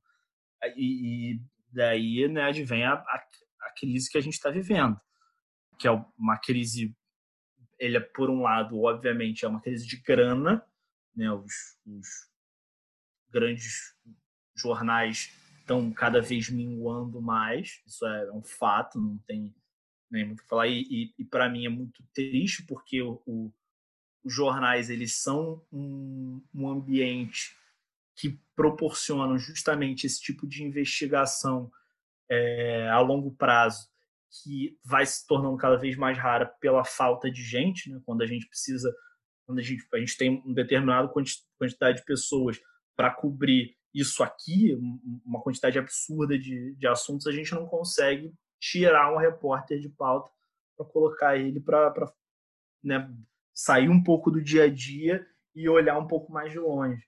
Isso é, é um problema e, que afeta a, qualidade. Então, eu, eu acho que se pegar jornais 20 anos para cá, é óbvio que a qualidade vem caindo e a qualidade cai conforme a questão da da grana mesmo, porque a quantidade de grandes matérias que os jornais fazem, obviamente, fica mais escassa, porque você não tem mais tanto tempo, você tem que se voltar mais para o dia a dia. O jornal precisa de audiência né, o tempo inteiro no online e essa audiência vem muito com hard news, enfim. É, é um processo que eu acho que os meios de comunicação ainda não não conseguiram combater e, enfim, entender e conseguir sobreviver a eles. Mas, por outro lado, eu acho que o, o jornalismo brasileiro, assim, a gente está tá num momento interessante de iniciativas independentes que eu acho que são fundamentais. Assim. É, você tem um, um, site como a Pública, é, Gênero e Número, Intercept, enfim, sites que, que se você pegar no, no ambiente de notícias do Brasil, há 10 anos não existiriam, agora é possível e eles fazem um jornalismo que os, os grandes veículos não estão conseguindo mais fazer. Mas o que eu, o que eu me preocupo mais quanto ao, ao a esse ambiente né, que eu estou aqui né, comentando é, é, é a questão de educação em mídia mesmo, das pessoas entenderem e respeitarem o, trabalho da imprensa como um trabalho fundamental. Assim, eu acho que isso tem dois lados. Um lado é um lado nosso de tornar os nossos métodos transparentes. E eu tento ao máximo isso, assim, é, deixando claro nas matérias, comentando com as pessoas, é, sim, sendo o mais aberto possível nas minhas redes sociais para a questionamentos, enfim. Hoje, o jornalismo, a gente não pode. É, o off é, uma, é um recurso que é fundamental no jornalismo, mas hoje a gente precisa se policiar mais com o off ou e com o jornalismo declaratório, atentar mais a, a entender como as pessoas vão receber o que a gente produz, enfim. Eu acho que é, é, é importante a gente ter é, a, a, a transparência a gente que luta tanto para que as instituições ao nosso redor sejam mais transparentes, para que a gente tenha mais acesso à informação, enfim. É, a gente precisa expor também os nossos métodos, expor como matérias são produzidas. Então, sempre que eu tenho chance de falar sobre como eu fiz determinada matéria e tal, eu, eu gosto de falar, porque isso eu acho que as pessoas conseguem entender melhor o meu trabalho, conseguem entender melhor o porquê eu faço isso, como eu faço isso. É, eu acho que existe uma visão muito mistificada da imprensa, como se tudo que saísse no jornal fosse interesse de alguém e não um trabalho árduo de um repórter que correu atrás, enfim. E eu acho que eu, eu, eu, eu tenho muito isso hoje como missão pessoal mesmo. Acho que o meu trabalho hoje é muito voltado a tentar convencer as pessoas de que é possível fazer um, um, um é, é, é possível trazer boas histórias que são importantes e necessárias e ao mesmo tempo que eu trago essas histórias é, é importante mostrar como e por que, que eu estou trazendo essas histórias. Né? Se é, uma informação está num processo judicial, se uma informação foi obtida por lei de acesso à informação, disponibilizar os documentos que você usa para fazer uma reportagem, disponibilizar as bases de dados.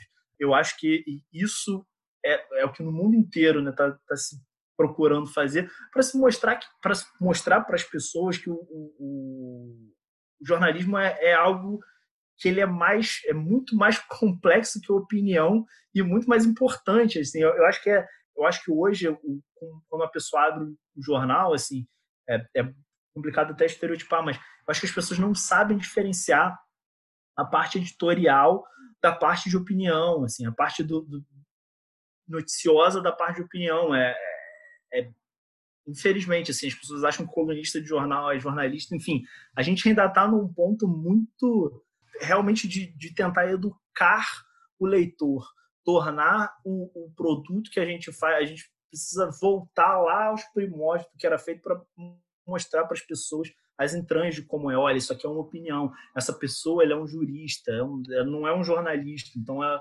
essa pessoa pode dar, e, e outra, é fundamental que a, que a imprensa volte ao que ela faz melhor, que é a reportagem. Enfim, opinião, ok, é, é, é importante você embasar opiniões de outras pessoas a partir da sua própria, colocar ideias em debate, mas o nosso trabalho, o trabalho de, de reportagem, que é, enfim, o trabalho de, de cavar mesmo, de tirar o, o, informação de onde ninguém está vendo, de mostrar para as pessoas o que é o que políticos, autoridades não querem que as pessoas saibam. Esse é o nosso trabalho fundamental. É por isso que a gente existe. Então, eu acho que é, é isso que os jornais têm que investir, que o, os meios de comunicação têm que investir. Então, assim, esse é o meu trabalho. Eu pretendo fazer isso durante um bom tempo. A gente está aqui no grupo de WhatsApp por trás, nos bastidores, que a gente fica trocando as perguntas e tudo mais, mas a gente está impressionado com a conversa, no final das contas, sim, quer dizer, com a conversa, né? Com a aula, no final das contas, porque só nos últimos dois temas você toca no assunto imprensa, toca nessa retomada e ao mesmo tempo processo de educação, enfim, tudo que você acabou de falar. É, e no anterior também entra com a entra com o, com toda a, a ideia da segurança pública e do debate público e que também é por si só um debate democrático e da democracia e, e das dificuldades da academia para o PM ali na ação específica, para o cidadão sofrendo e vendo a ação ao mesmo tempo, são, são muitos debates é, juntos, de uma certa maneira. Tem, tem até o tema da desmilitarização, que a gente nem começou, que a gente nem tocou, mas, mas fica aí, de repente, um gancho para uma próxima conversa, porque claramente a gente pode extrair bastante de te ouvir. Acho que foi, enfim, muito bacana e vão dar bons subsídios para o nosso segmento do pós-jogo aqui também, que é um debate.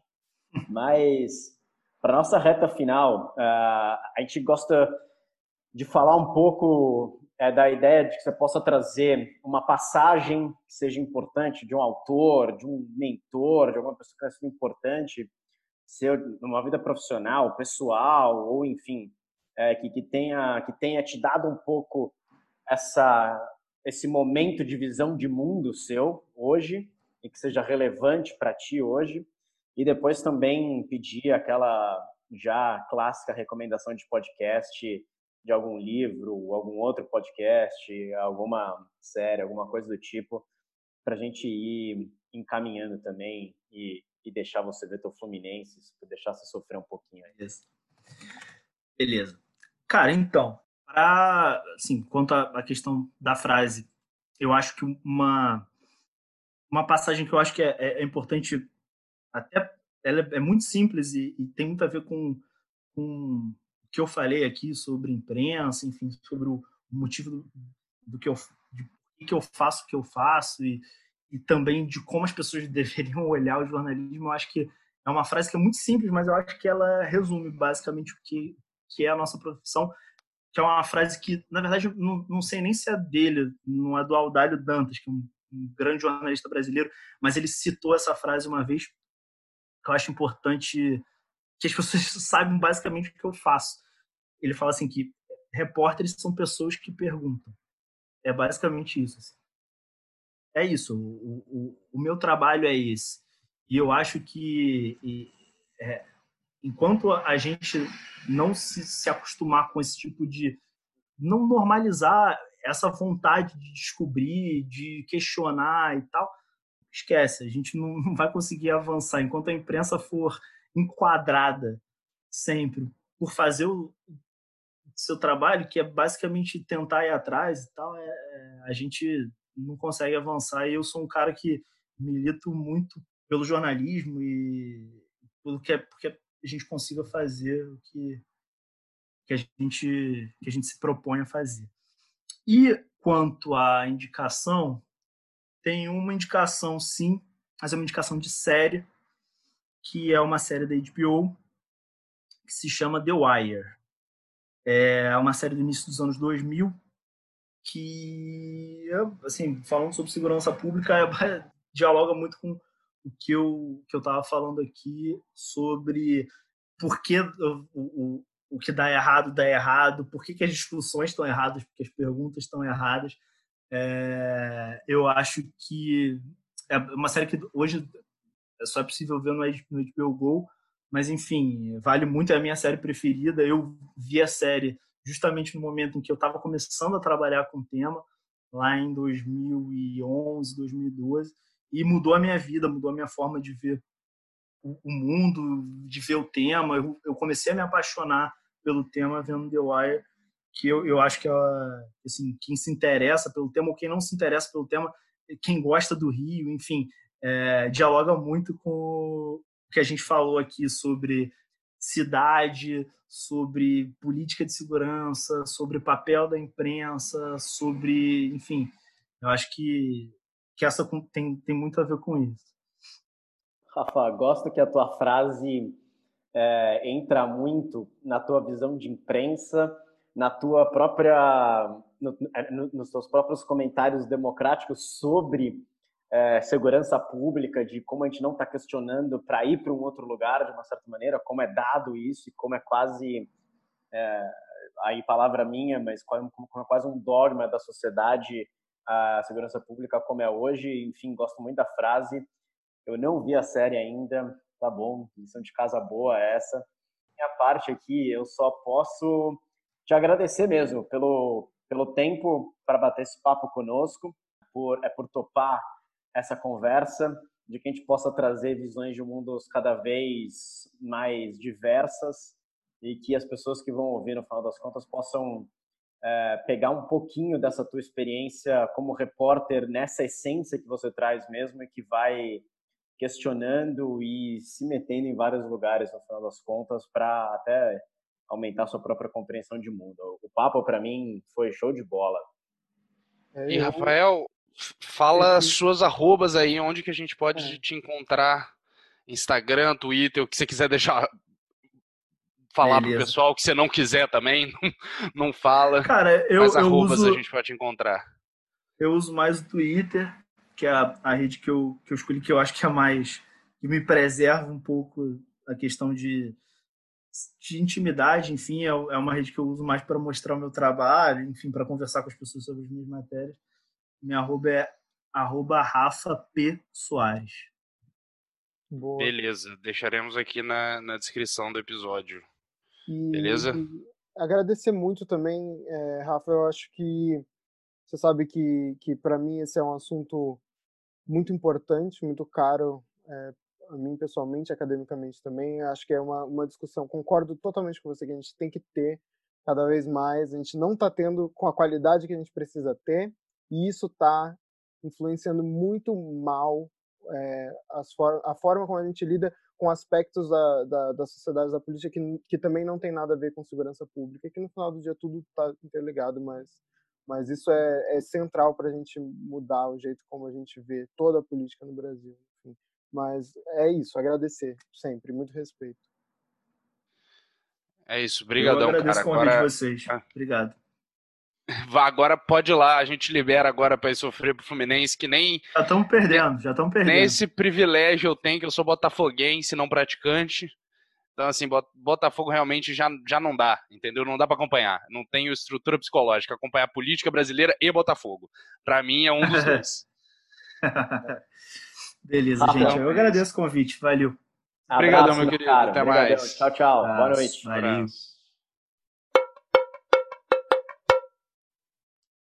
Dupla, que belíssima conversa agora com o, com o Rafa aqui, digerindo ainda toda, toda a informação e todas as histórias que a gente ouviu dele. Vou, vou jogar a bola direto para ti aqui, Gabi, porque eu estou com, com alguns pontos anotados para essa conversa, mas sinto que quero é, ouvir vocês primeiros nessa. Então, o é, que, que, que, que você achou dessa nossa conversa com o, com o Rafa, Gabi? Acho que muito rica assim no sentido de da gente entender como que funciona para uma pessoa que está o dia está vivendo o dia a dia ali né, nessa que alguns poderiam chamar de, de, uma trincheira né por conta de tantos tantos perigos é porque a pessoa vive ele deu a, o exemplo de estar tá parado num, num, condomínio durante dias ali na frente um condomínio dominado por, por, uma, por uma milícia E, assim, ele está ele tá correndo riscos ali, né? Então, acho que ter essa, essa visão de uma pessoa que está correndo esses riscos e, e, do porquê que elas correm com esses riscos é, é bem interessante. Cara, acho que eu vou puxar um, um, um, pouco, porque você traz um pouco da própria prática jornalística dele, de uma certa maneira, que é a reta final, é que é um pouco como ele abre, né? E, e depois é, é, como ele vai fechar né, toda, toda essa experiência do, do ser jornalista. O, mas uma das coisas que eu mais gostei logo de cara foi essa, essa relação diferente com a cidade, que é um tema que, de uma certa maneira, a gente já permeou nas nossas outras conversas aqui, mas o, mas o Rafa traz de uma maneira muito forte a, a ideia de, poxa, eu como, como jornalista consigo colocar no jornal cenas e comunidades que, que simplesmente estão fora do, é, do grande público. É, acho que tem esse primeiro ponto um relacionamento com a cidade, de que ele acaba tendo uma visão muito muito além mesmo do que é do que do que é a sociedade fluminense como um todo no final das contas uh, e eu não sei nem se, se só na cidade é, enfim com todo todo o estado, um pouco mais do que ele acaba cobrindo, mas mas também e aí talvez até para a gente estou tentando juntar dois assuntos. Tem um desse que é essa percepção diferente e o outro que é o ponto que ele traz de maneira muito forte também, que é o que é o que é o pragmatismo da vida real, assim, de é de como é importante compreender que pagar a milícia faz muito sentido para as pessoas que estão ali, ou que, por exemplo, é naquela ideia de se eu pago a milícia, eu estou seguro, e se eu não sou, se eu não tenho relação com maconha, se eu não sou maconheiro, eu que não vou ter problema, então estou muito bem também. E eu acabo ganhando um tipo de, de serviço público relevante para mim, que vai bater naquela última esteira de políticas públicas fracassadas, como aquela família foram tiradas de uma certa é, de um certo local, transferidas para outras, mas por estarem vindo é, de um local que tinha uma um certo comando, era uma área sobre um comando diferente, de uma facção diferente dentro do Rio de Janeiro, aquelas famílias não foram aceitas na nova área. Tudo isso me traz uma, uma relação com a cidade muito diferente e um, um pragmatismo real que, que talvez nós três aqui talvez você menos, Gabi, tô, e aí não sei você, Pedrão, mas a gente que está muito por trás do livro, muitas vezes, é, por mais que sejamos três pessoas que tenham tido a sua boa parte longe dos livros também e tendo essas próprias experiências, são aspectos para mim muito relevantes dos, dos vários das várias facetas formando sociedades ultra complexas que são as latino-americanas como um todo e que se a gente for olhar para a cidade do Rio, talvez uma das mais simbólicas dessas, dessas complexidades. Enfim, acho que é, só queria, porque foram anotações que eu tive que, que me chamaram muita atenção e queria talvez levantar isso um pouco para debate, assim, de como que isso se encaixa nas nossas próprias discussões do que a gente pensa de país mesmo, mais para frente. Sobre o que você falou, a questão do pragmatismo, em relação a milícias, né, aquela questão da, das pessoas pagando, as milícias, é, é, enfim, para ter um, um espaço menos violento no dia a dia, é, me lembra muito, não sei assim, se, se, apropriadamente, mas me lembra da, da fala da Fernanda no episódio anterior sobre o improviso, né? Não é a situação ideal, mas é o que está tendo para hoje. E é, é, interessante, assim, porque esse exemplo traz uma outra, uma outra perspectiva sobre isso, que é, é, até que ponto esse improviso é benéfico, né? Porque no dia a dia ali, no, no, no, curto prazo é, mas assim, a bola de neve que isso gerou e que isso gera, né, é, em relação às milícias, é muito complicado, porque no final do dia é, a base do crescimento delas é esse, a, a base da, da expansão vertiginosa hoje é, hoje, assim, com o governo, com a questão institucional, tudo, políticos no, no, na Câmara, etc., nas câmaras, mas, é, mas o começo foi assim, né? Então, acho que é bem interessante esse, esse ponto, assim, até que ponto esse improviso é, é benéfico. E também, assim, no outro sentido, o que a gente poderia fazer para evitar que, esse, que essa fosse a, a alternativa, né? Gabi, eu te juro que, que, que todas essas, essas facetas elas me levam para um debate de legitimidade do Estado. A gente compra essa legitimidade institucional desde o primeiro momento. E, obviamente, aqueles que não fazem parte da instituição logo não são legítimos e, nesse caso específico, é, criminosos. Esse pragmatismo, esse realismo, ela vai beber não tanto na é, não só na facilidade que você traz e que vai ser o combustível para que elas cresçam de uma maneira muito forte, mas também numa numa reação muito orgânica de vários incentivos criados dentro de uma sociedade para que você crie esferas institucionais de poderes paralelos mesmo e de, e de grupos internos dentro de um território, e eu não falo de um território A ou B dentro, dentro do Rio, mas de o território do Rio de Janeiro sendo literalmente disputado por, por instituições paralelas. É, enfim, é, talvez um braço curto do Estado, mas, mas eu fiquei com essa palavra legitimidade e e foi o que ficou me provocando nos últimos nos últimos tempos depois de ter tido essa conversa com ele. Não, sim, sim, sim, eu ia falar agora. É que para as pessoas entenderem, existe um cisma aqui nesse podcast. Há duas facções aqui, e eu me filio a uma que sempre quer levar as coisas para o teórico, essa, essa coisa horrível.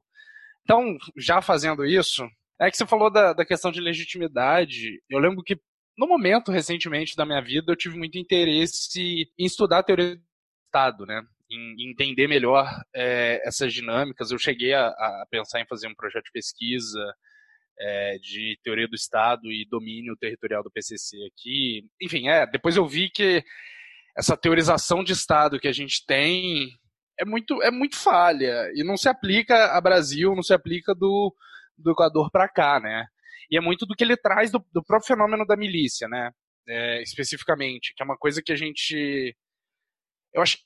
É, a, a teoria do Estado, da maneira com que a gente entende, ela é tão porca, mas tão porca, que ela vai entender a milícia como outro tipo de Estado dentro do Estado brasileiro. Mas é óbvio, a gente olhando e o, é, o que o Rafael fala, é óbvio que são dois fenômenos diferentes. O Estado brasileiro e a milícia em, em Campo Grande, são fenômenos diferentes e isso mostra um pouco dessa, dessa, dessa miséria aí que, que tem essa a, compreensão de Estado que a gente tem. Sinto que na América Latina, é, que é muito importada de, de, desses modelos europeus, né, de paz de Westfália e etc. Só esse comentário teórico desgarrado da realidade que eu queria fazer por enquanto. Cara, eu preciso, eu preciso de uma melhor, um melhor aprofundamento sobre a diferenciação que você fez entre o que se pensa sobre milícia em relação ao Estado e o que você defende. Eu não entendi exatamente qual é a, o entendimento geral, na sua opinião, de, de, ah, de tá. em relação ao Estado legítimo, ao Estado tá. institucional, e a sua opinião. Não, eu acho que eu acho que é isso. Eu acho que a compreensão de Estado que a gente tem é, de, é o território, a nacionalidade e a. Desculpa, o território, a nação, a, as pessoas, né? E o. a soberania, né? Que, que, pode ser. É, exato, isso que eu ia falar. Em termos weberianos, você usa o monopólio do uso da força, uhum. em termos jurídicos, você usa o ordenamento jurídico uno. E se você olhando para esses três elementos, que são os que vão caracterizar a, um Estado, você tem esses três numa área de milícia, sabe? Você tem uma população que legitima aquele Estado, aquele, aquela organização ali social, a milícia, não, não sem coação, enfim, não estou falando que, ele, que aceitam, é, mas existe uma legitimação daquilo, não se questiona a estrutura de poder da milícia, por N razões a gente pode discutir. Você tem uma, uma população que sabe que está numa área de milícia, que está localizada num bairro, você tem uma territorialidade muito bem definida, e você tem uma soberania. Enxergando em termos weberianos de monopólio do uso da força, fica muito mais claro, fica muito mais evidente. E num, num, num, num ordenamento jurídico único, também, porque a lei é a proferida pelo comando daquela milícia que, que, que ali atua. E era, é, na verdade, é só uma, um, uma problemática que, que eu vejo às vezes na discussão de, de, milícia, de PCC. Ah, o PCC é um Estado dentro do Estado. Ah, a milícia é um Estado dentro do Estado. É, que não, que a, a, própria, a própria fala do Rafa desmente isso, né? Não é um Estado dentro do Estado, apesar da teoria clássica do Estado assim nos dizer é uma outra dinâmica de milícia. É uma outra dinâmica, enfim, do tráfico, da, da milícia especificamente no Rio de Janeiro, sabe? Você tem uma, uma simbiose é, com o Estado muito grande. E eu acho que o, o Rafael chega a falar, falar disso. É, é só. É basicamente isso, entendeu? Entendi. E, é, ah, não, você tem. Você ruim. tem. Foi um pouco.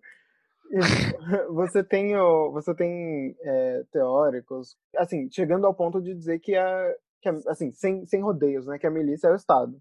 É isso. Uhum. E aí eu acho que eu acho que isso tem muito a ver com a gente ter consciência de uma uma abordagem teórica nesse, é, desses fenômenos que é muito é, é, assim existe uma resistência não sei porquê até hoje mas assim entender que o Estado na prática a gente não está falando de eu não, tô, eu não sou de direito eu não estou vindo da perspectiva do direito. O Estado na prática ele não é só a lei não é só o que está escrito sabe no, no, papel né? Na sim, prática sim. todo tem todo todo a, a, o conjunto de protocolos né? As ideologias que, que correm dentro do, do, dos regimentos do, da, da das organizações, da polícia civil militar, que tem é, é, confrontos entre si também, históricos. Então, assim, é, é não é só o que está escrito. E aí eu acho que nesse ponto é importante a gente entender que e eu concordo muito que a polícia, que a milícia ela é o, o, o, Estado, por quê? Porque é um ali você tem um policial militar que ele é ele está imbuído do título de policial militar o dia inteiro, 24 é, horas por dia. Ele não, não é só policial quando ele bota a farda e vai trabalhar né? Ele, ele, ele é, exerce aquela autoridade também em casa, também quando ele briga com alguém no bar, também quando ele, ele se ele é miliciano, quando ele vai é, exigir o, o, a extorsão, quando ele vai no, na, na loja, no bar, enfim, que está na, naquele bairro, ou quando ele vai cobrar o gás, o que quer que seja. Então, assim, é, eu concordo muito que a, que a milícia seja o Estado, por conta, por conta de, das questões que são, dessas questões que são extra é, legais, né? É, é, fora do, uhum. do que está na lei escrita. Acho que é isso. Sim, mas aí, de, de todo modo, você não chega nessa. A, a milícia é um, é um. faz parte do Estado brasileiro que eu acho que eu nem devia ter entrado nisso, porque, enfim, senão a gente vai ficar só em discussões sobre o que é o Estado, é, etc. Mas eu concordo, eu concordo com isso, Gabriel. É, eu, eu concordo que a milícia é fenômenos como a milícia são obrigatórios numa construção de, de Estado latino-americano, sabe? Então faz parte do Estado. Eu não concordo com, a, com, a, com essa teorização que às vezes a gente vê até em jornais, sabe? Dando a impressão de que a milícia é um Estado dentro do Estado brasileiro. Tem, existe o Estado regular, existe o Estado legítimo e existe a milícia contrária ou dentro dele ou com, com, alguma relação antagônica. Mas eu concordo com essa, com essa assim, pelo menos de, de, cara, né, com essa, com essa teorização de que a milícia é um fenômeno que provém do que a gente chama de Estado brasileiro.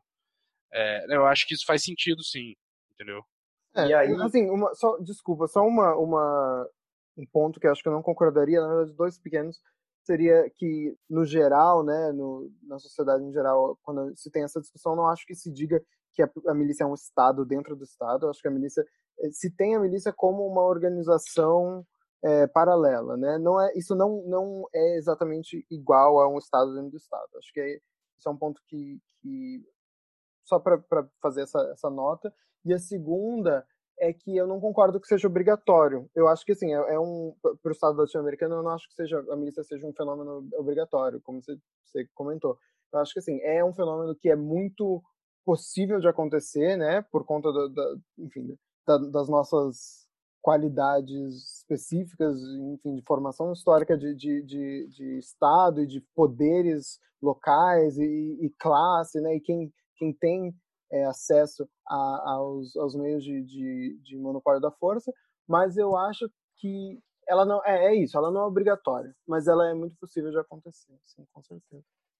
Eu queria fazer um último nesse aspecto, eu quero muito ouvir também as percepções de vocês é, sobre outros pontos da, é, da, é, da conversa como um todo, mas queria trazer um pouquinho essa, essa conversa para fora da teoria, se é paralelo, se não é, se é dentro do Estado, se não é, se está dentro de uma visão weberiana ou não, que, aliás, no podcast passado eu indiquei a Wen Wenang e hoje a minha indicação vai numa, é, vai numa tocada parecida com ela, é que são dois autores que estão discutindo muito as instituições weberianas de uma certa maneira, mas eu queria trazer a ideia do não sei se é obrigatório ou não, mas como é um efeito é, orgânico dos vários diferentes incentivos e contextos ao longo dos últimos anos e aí de décadas é, é que temos em várias cidades brasileiras, para dizer o mínimo, de novo, o Rio apenas como talvez um dos símbolos mais acachapantes disso.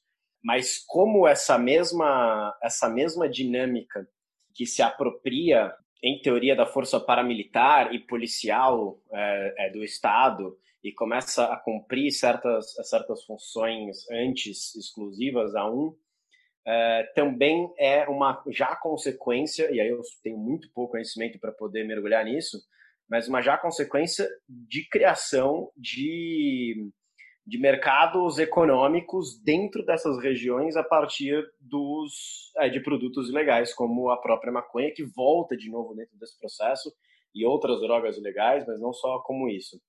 É, fico, fico numa sensação ali que, até pela própria provocação que o Rafa faz, que a gente, a gente tem discutido segurança pública de uma maneira conservadora, e conservadora ele traz não só na, no ideal conservador, mas de poucos, poucas novas ideias realmente para se disputar esse, esse, esse campo.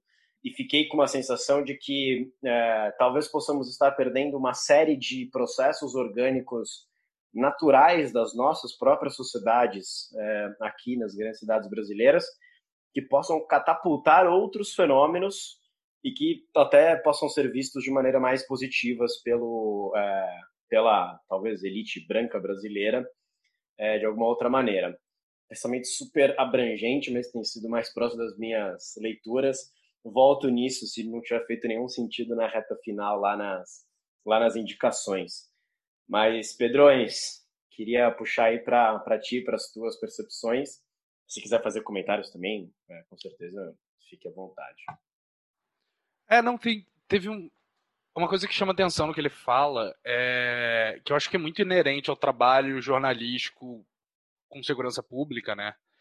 É essa interseção entre o micro e o macro, sabe? Ele tem uma visão da política pública e da, e da segurança pública, lato senso, né? De acordo com casos muito específicos, porque esse é o trabalho do, do jornalista, né? Que esse é o trabalho que ele, que ele se propôs a fazer, ele se propôs a falar sobre uma situação que estava ocorrendo em Seropédica. Que necessariamente isso é a ponta de uma, toda uma cadeia de decisões de, de, de políticas públicas.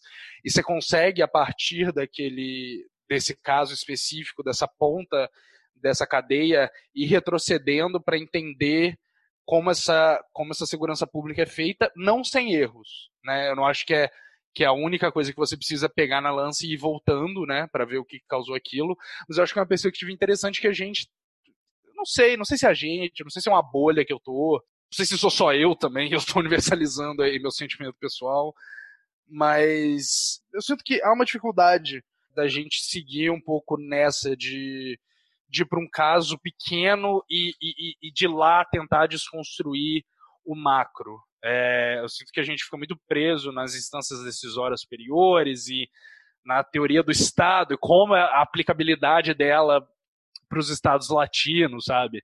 Esse tipo de coisa eu acho, acho muito legal essa perspectiva e que é uma perspectiva que eu não sinto, eu não sinto que eu vejo tanto na academia, sabe? É, estudo de caso geralmente é, é meio feio, sabe? Academicamente. Então acho que tem toda essa postura de não fazer exatamente isso que o Rafa faz, sabe? que o Rafa traz, ele traz conclusões muito muito novas para uma coisa que que a gente já pensou, que a gente já observou.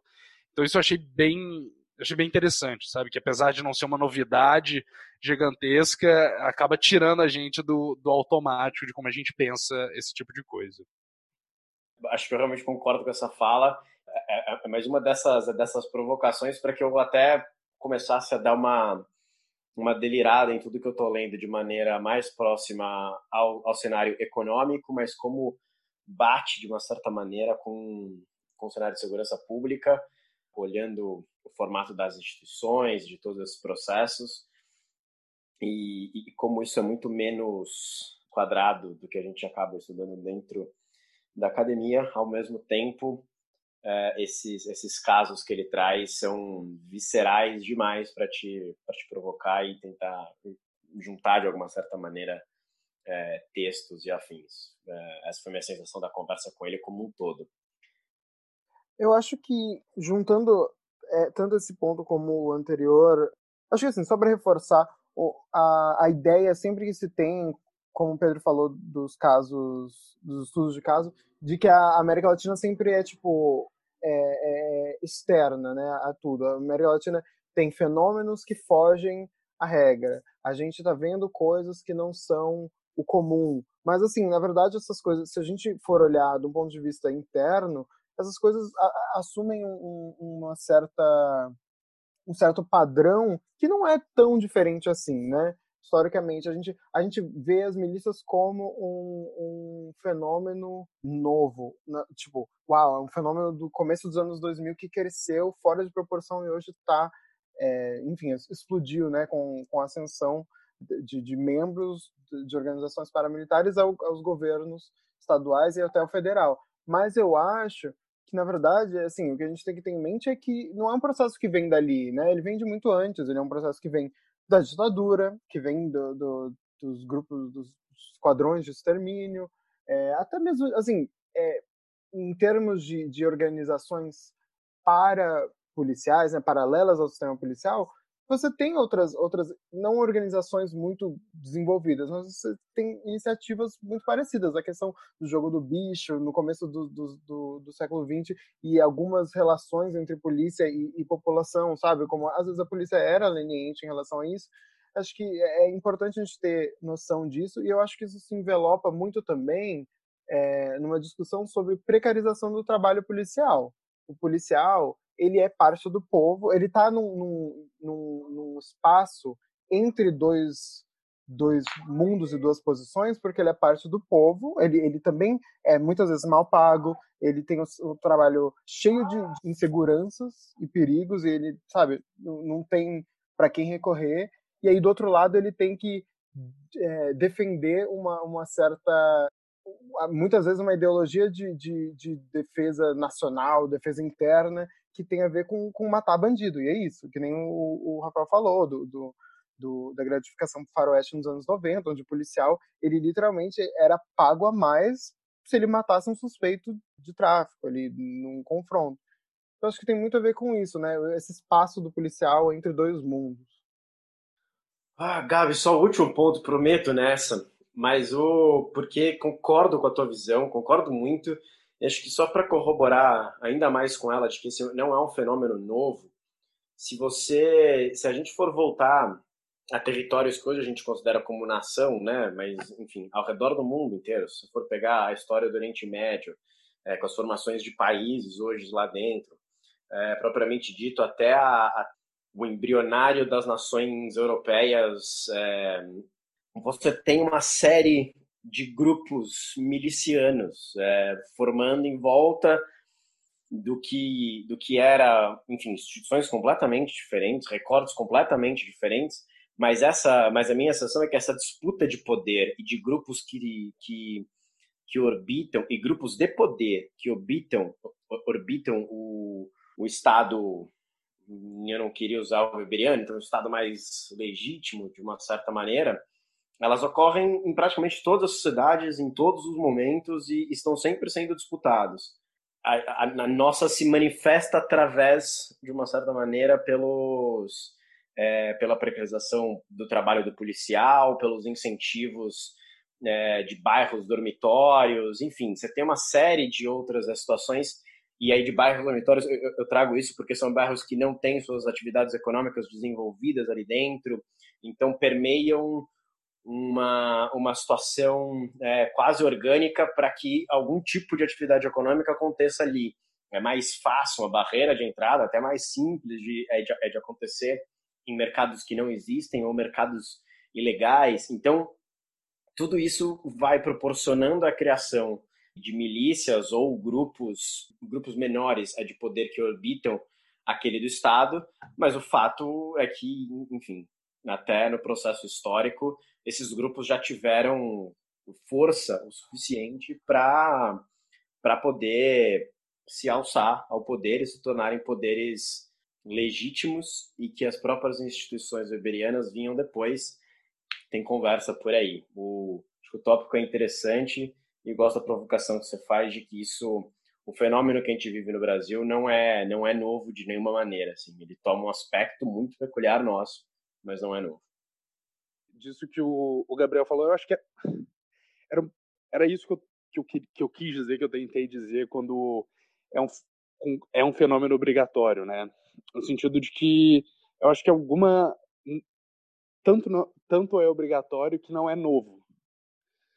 É, eu acho que isso é uma coisa, sei lá, no o livro que eu indiquei, eu acho que no nosso primeiro podcast eu estava lembrando é, ontem do Jakarta Method, que ele fala um pouco da, de como a posição de, de Washington nos países do terceiro mundo, principalmente da América Latina, virou de se aliar ao exército e fomentar a força militar como aliados anticomunistas nesses países e como isso foi se desenrolando. E é, como é algo que dá para que você consegue chegar nas milícias, você consegue chegar nos grupos de extermínio, você consegue chegar nas milícias atuais. Então, eu acho que é obrigatório dada a dinâmica que a gente tem aqui na América Latina, entendeu? É, e eu concordo super também que não é novo. É, não é algo que a gente é o que a gente consegue encontrar paralelos há muito tempo é, aqui na nossa região. Acho que é, é, é, mais ou menos isso que eu quis dizer.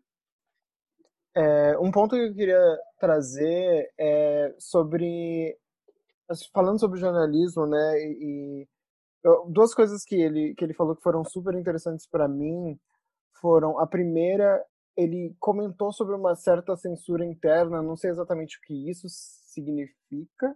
Ele falou, ele só falou isso e ele falou no contexto de alguns outros jornalistas vindo perguntar para ele se deviam sugerir certas pautas, falando tipo, ah, será que essa pauta é boa?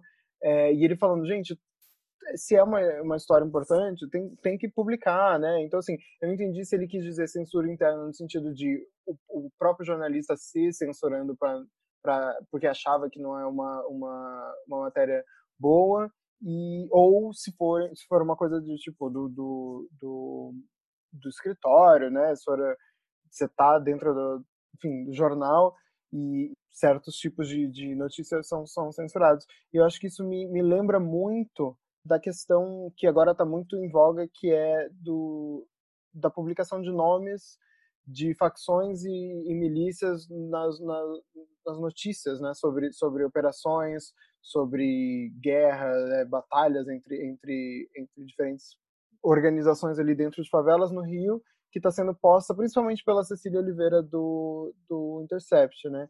Então, assim, até que ponto... É, é, primeiro, assim, o que o jornalismo pode fazer para ajudar a pôr essa discussão que o, que o Rafael frisou bastante, que é uma discussão que não está posta sobre, sabe, o público não sabe exatamente quais são as dinâmicas do crime e do policiamento numa cidade em que eles vivem todo dia com esse crime e com, esse, com essa criminalidade, com esse policiamento.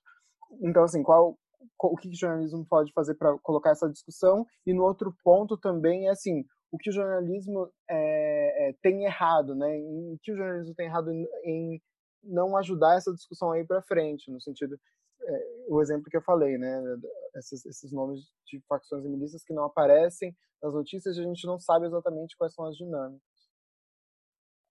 É, eu acho que eu acho que ele, quando ele falou de censura, Gabs, se eu não me engano, ele falou ele falou perto de quando ele uma coisa que me chamou a atenção, ele falou ah não, o Globo é um jornal mais zona sul, assim. Eu, eu, eu lembro dele ter falado mais ou menos nesse contexto, não me falha a minha horrível e frequentemente falha memória. É, então, eu senti que existe, é mais uma coisa de linha editorial, sabe? Eu senti um pouco isso quando ele falou sobre isso. Que até ele fala, fala sobre seropédica, enfim, publica, não publica, uma coisa de uma, de uma cidade, sabe? De uma cidadezinha da, da Baixada, que não é, não é de tanto interesse da galera do Rio de Janeiro mesmo, enfim, eu acho que ele falou, eu senti ele, mais que é nesse sentido. Ele mencionou, eu não, não lembrava dele ter mencionado Seropédica, achei que era é, Itaboraí. É Itaboraí, desculpa. Itaboraí, desculpa, é total. Okay. É Itaboraí, desculpa. Eu tô, tô falando Seropédica há muito tempo, mas é Itaboraí, é verdade. É porque Seropédica fica na minha cabeça que Seropédica também é uma área de milícia muito e, é, Eu conheço eu... gente que mora lá. É, é que Seropédica foi muito na minha cabeça como cidade da Baixada, de milícia, porque, enfim, eu conheço gente que estuda lá na Rural. A galera fala que tem que pagar arrego para milícia, para fazer festa, na Rural, no campus mesmo, enfim. Mas é Itaboraí, é verdade.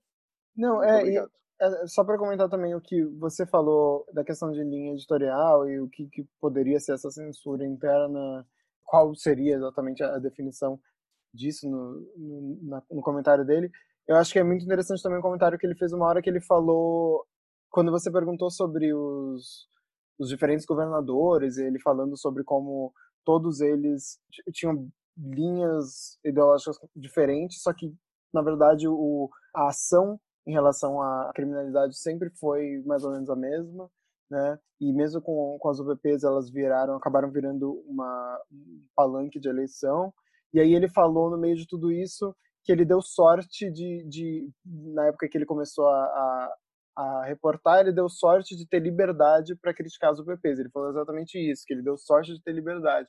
Então é muito interessante, assim, o porquê, né? O que, que seria essa, essa não liberdade antes, né? O porquê que era isso? Era, era linha editorial? Como é que funcionava isso? Ele não podia criticar, porque senão ele ficava queimado, sabe? eu acho que isso é um ponto Gabi, eu, eu, gosto muito desse ponto que você traz, assim, eu não, eu, infelizmente não tenho a resposta da onde exatamente vem esses pontos de censura, e se isso batem com a relação dele de trabalho ali dentro, e que, ou não, ou, ou são essas mais pessoais dos próprios jornalistas.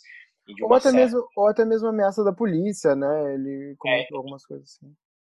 Acho que pode ser desde a esfera profissional, desde uma desde uma certa percepção setorial dos jornalistas que, ao final das contas, vêm na sua grande maioria de um mesmo lugar, de, um de uma mesma cultura e tradicionalmente linhas parecidas de pensamento, tudo mais, e, e que podem de uma certa maneira formar uma uma visão um pouco moral dominante do que é um jornalista. Não estou chutando aqui, não, Rafa, não estou colocando palavras na sua boca, ou também um próprio processo é, de medo mesmo dentro, dentro, dentro da cobertura. É, mas para além, porque acho que a investigação é válida, como você diz, mas para além da, da investigação mesmo, é, vale ressaltar a complexidade do que é o trabalho da imprensa, no final das contas.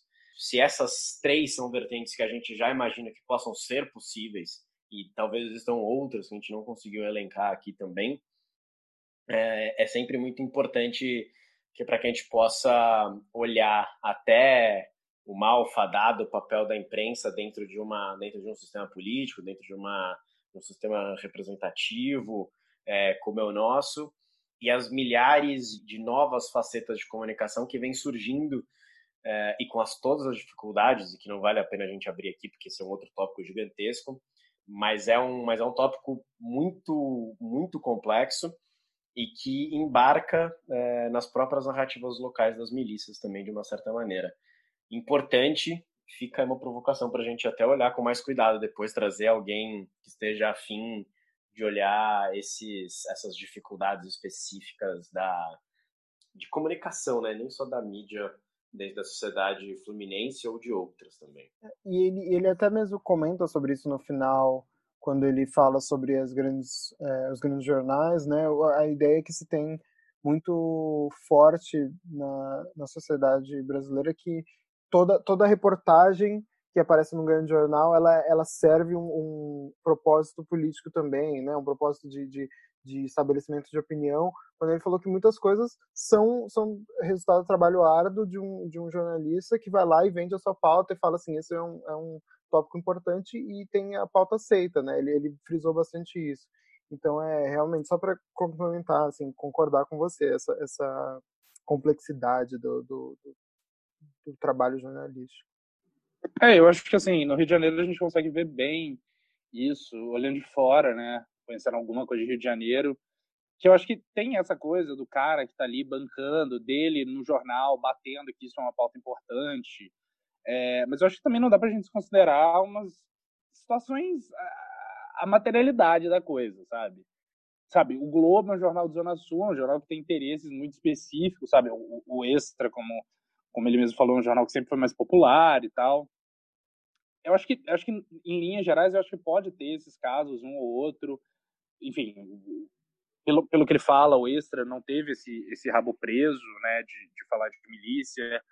Mas não sei, eu, eu, eu, eu fico com o pé atrás também, com um pouco dessa essa coisa de da imprensa ser esse, esse ente acima de tudo, que vai descobrir a verdade, que vai que vai desfazer o que a política faz, que a política esconde, a política distorce, é um problema do Estado, então o jornalismo vai lá e ele vai resolver, e o jornalismo como parte do, da sociedade civil, né? Não se fala nem que é setor privado, se fala sociedade civil, sabe? Eu acho, acho também uma coisa que a gente tem que dar um pé atrás aí, sabe? Tipo, é um papel importante. E não é falando do Rafael em si, porque eu também não acho que isso, que isso se resume a, a jornalistas individuais, sabe?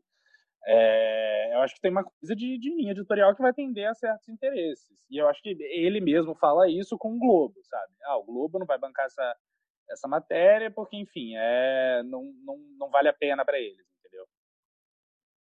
É, de novo, eu acho que esse é, uma, esse, esse é um assunto bem complexo para a gente abordar, porque eu concordo contigo, Pedrão, e que vale aqui a gente pensar pessoas que queremos trazer para cá para discutir esse assunto de maneira mais aprofundada mesmo.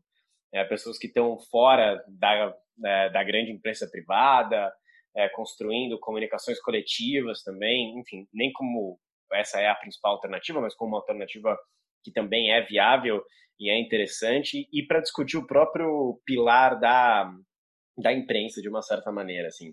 Mas não vamos abrir este ponto aqui, senão a gente vai passar mais 30 horas nessa é, conversando aqui. Eu queria trazer um último aspecto, que é o aspecto político, e como essa, essa subida, é, essa escalonada do tema de segurança pública na mídia, nos últimos, nos últimos cinco, seis anos dentro do Rio de Janeiro, tem deixado muito, muito claro a dinâmica que a política tem desenvolvido ao redor do tema, desde das, da explosão das UPPs a partir de um primeiro piloto bem sucedido, ou daquela ideia de olhar de maneira muito simples para realocações habitacionais, enfim.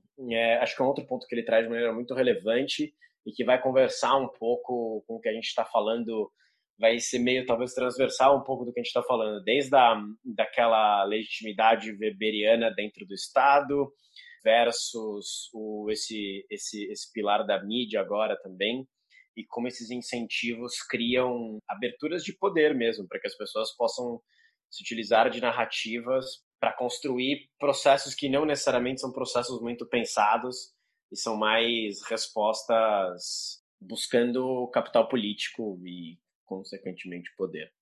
Enfim, acho que acho que por aí fica uma fica uma provocação para pensar também, mas de qualquer maneira a conversa com o Rafa foi daquelas bastante densas, coisa para a gente ficar realmente quebrando a cabeça respostas que ainda não temos e sugestões para novos temas.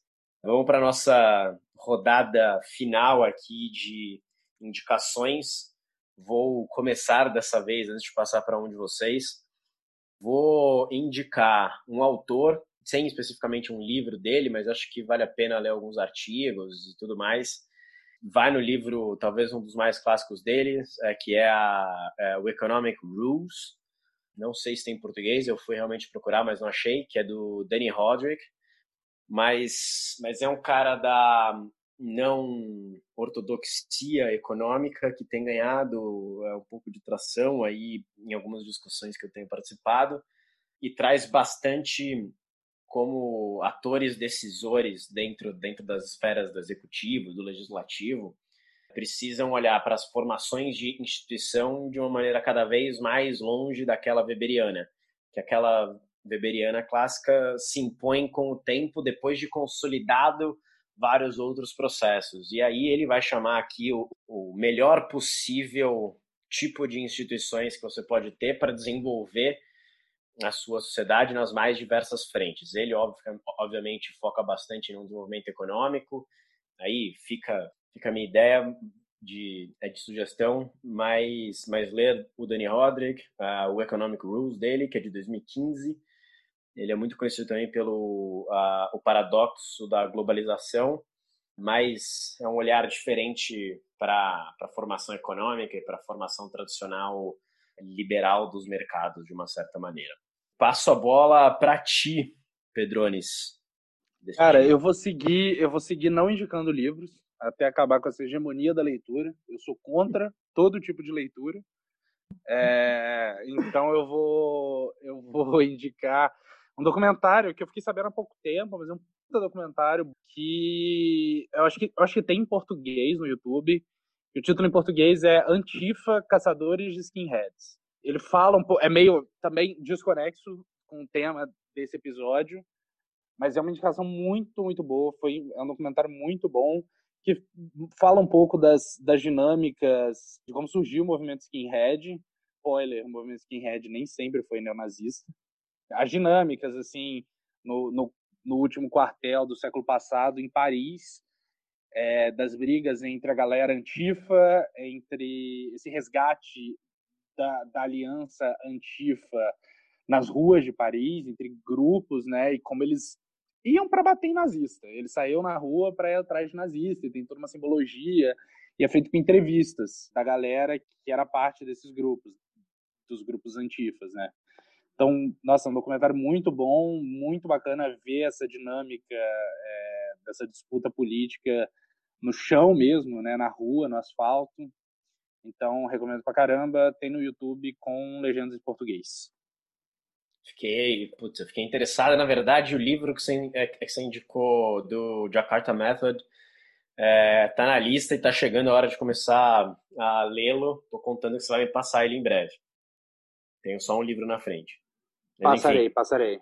Gabi.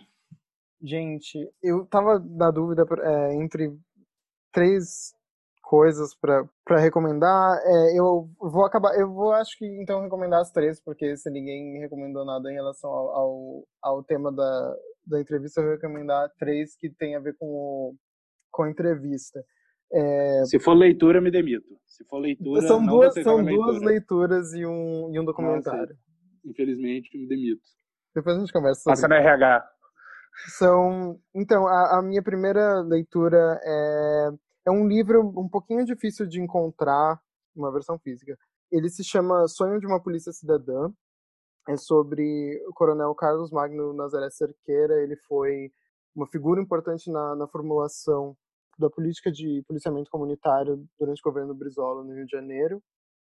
É, durante os dois governos Brizola no Rio de Janeiro, é, e assim, ele tinha uma visão à época muito muito revolucionária do que seria o papel da, da polícia em relação à, à população, principalmente populações pobres e, e de áreas menos favorecidas. É, ele foi também um dos primeiros, não sei se o primeiro, mas um dos primeiros coronéis de grande proeminência que eram negros no Rio de Janeiro. E, enfim, esse livro é, é interessante, tem entrevistas com, com algumas pessoas importantes. Eu tenho entrevista com o Nilo Batista, que foi vice-governador do, do, segundo governo Brizola, a, a Vera Malaguti Batista também, esposa do, do, Nilo Batista, mas mais importantemente, uma grande é, é, criminóloga, socióloga, é, cientista social no geral. É, ela está em, em várias discussões diferentes, em várias disciplinas. É, e algumas outras entrevistas sobre, sobre o Coronel Cerqueira também. É um livro ótimo. O segundo livro que eu vou recomendar é Desmilitarizar, do Eduardo Soares, sobre a, discussão né, que a gente não entrou sobre desmilitarização. O, o Rafael Soares falou, é, ele, ele comentou que não é, não é exatamente contra a desmilitarização da polícia no Rio. Eu, eu, eu, acredito, eu entendi aquilo não exatamente como ele ser a favor, mas assim, ele acha que tem outras prioridades, né? Foi isso que ele falou. E aí, enfim, esse livro eu acho que, que tem discussões bacanas sobre a questão da desmilitarização, o que significa segurança pública é, para a população, né? A, a, a relação entre, entre resultado de fato e percepção de segurança e medo é, é, o Luiz Eduardo ele, ele comenta bastante sobre isso e também contém no finalzinho o a PEC, né, o projeto de emenda constitucional de 2013 apresentado pelo senador Lindbergh Farias, enfim, sobre uma reformulação do sistema policial é, brasileiro com base na desmilitarização da polícia militar. O terceiro, a minha terceira recomendação é um documentário, se chama Relatos do Front. Ele foi lançado há pouco tempo, acho que Muito. tem um ano ou dois. É, eu e o Thiago a gente viu é, é, o documentário numa da, num dos eventos de lançamento.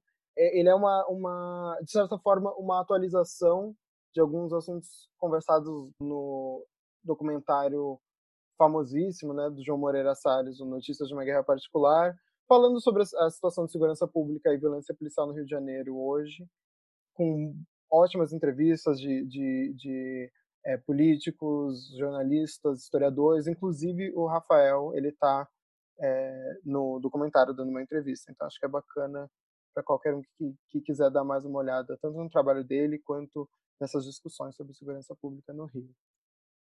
Belíssimo documentário para encerrar, Gabi, belíssima lembrança no final das contas. É, super apoia essa indicação. E, senhores, mais uma vez, sempre um prazer poder bater esse papo com vocês, aprendo muito. E esperando os próximos em breve. É, já fizemos algumas, alguns contatos e, enfim, bastante empolgado com as conversas que estão por vir aí. É, uma boa noite para vocês e nos vemos em breve. Tchau, gente. Abraço. Até mais, gente. Obrigado por ouvir mais um episódio, mais mais algumas horas desses três aqui falando. Mais seis horas de conversa. Exatamente. Um beijo no coração de vocês. Até mais.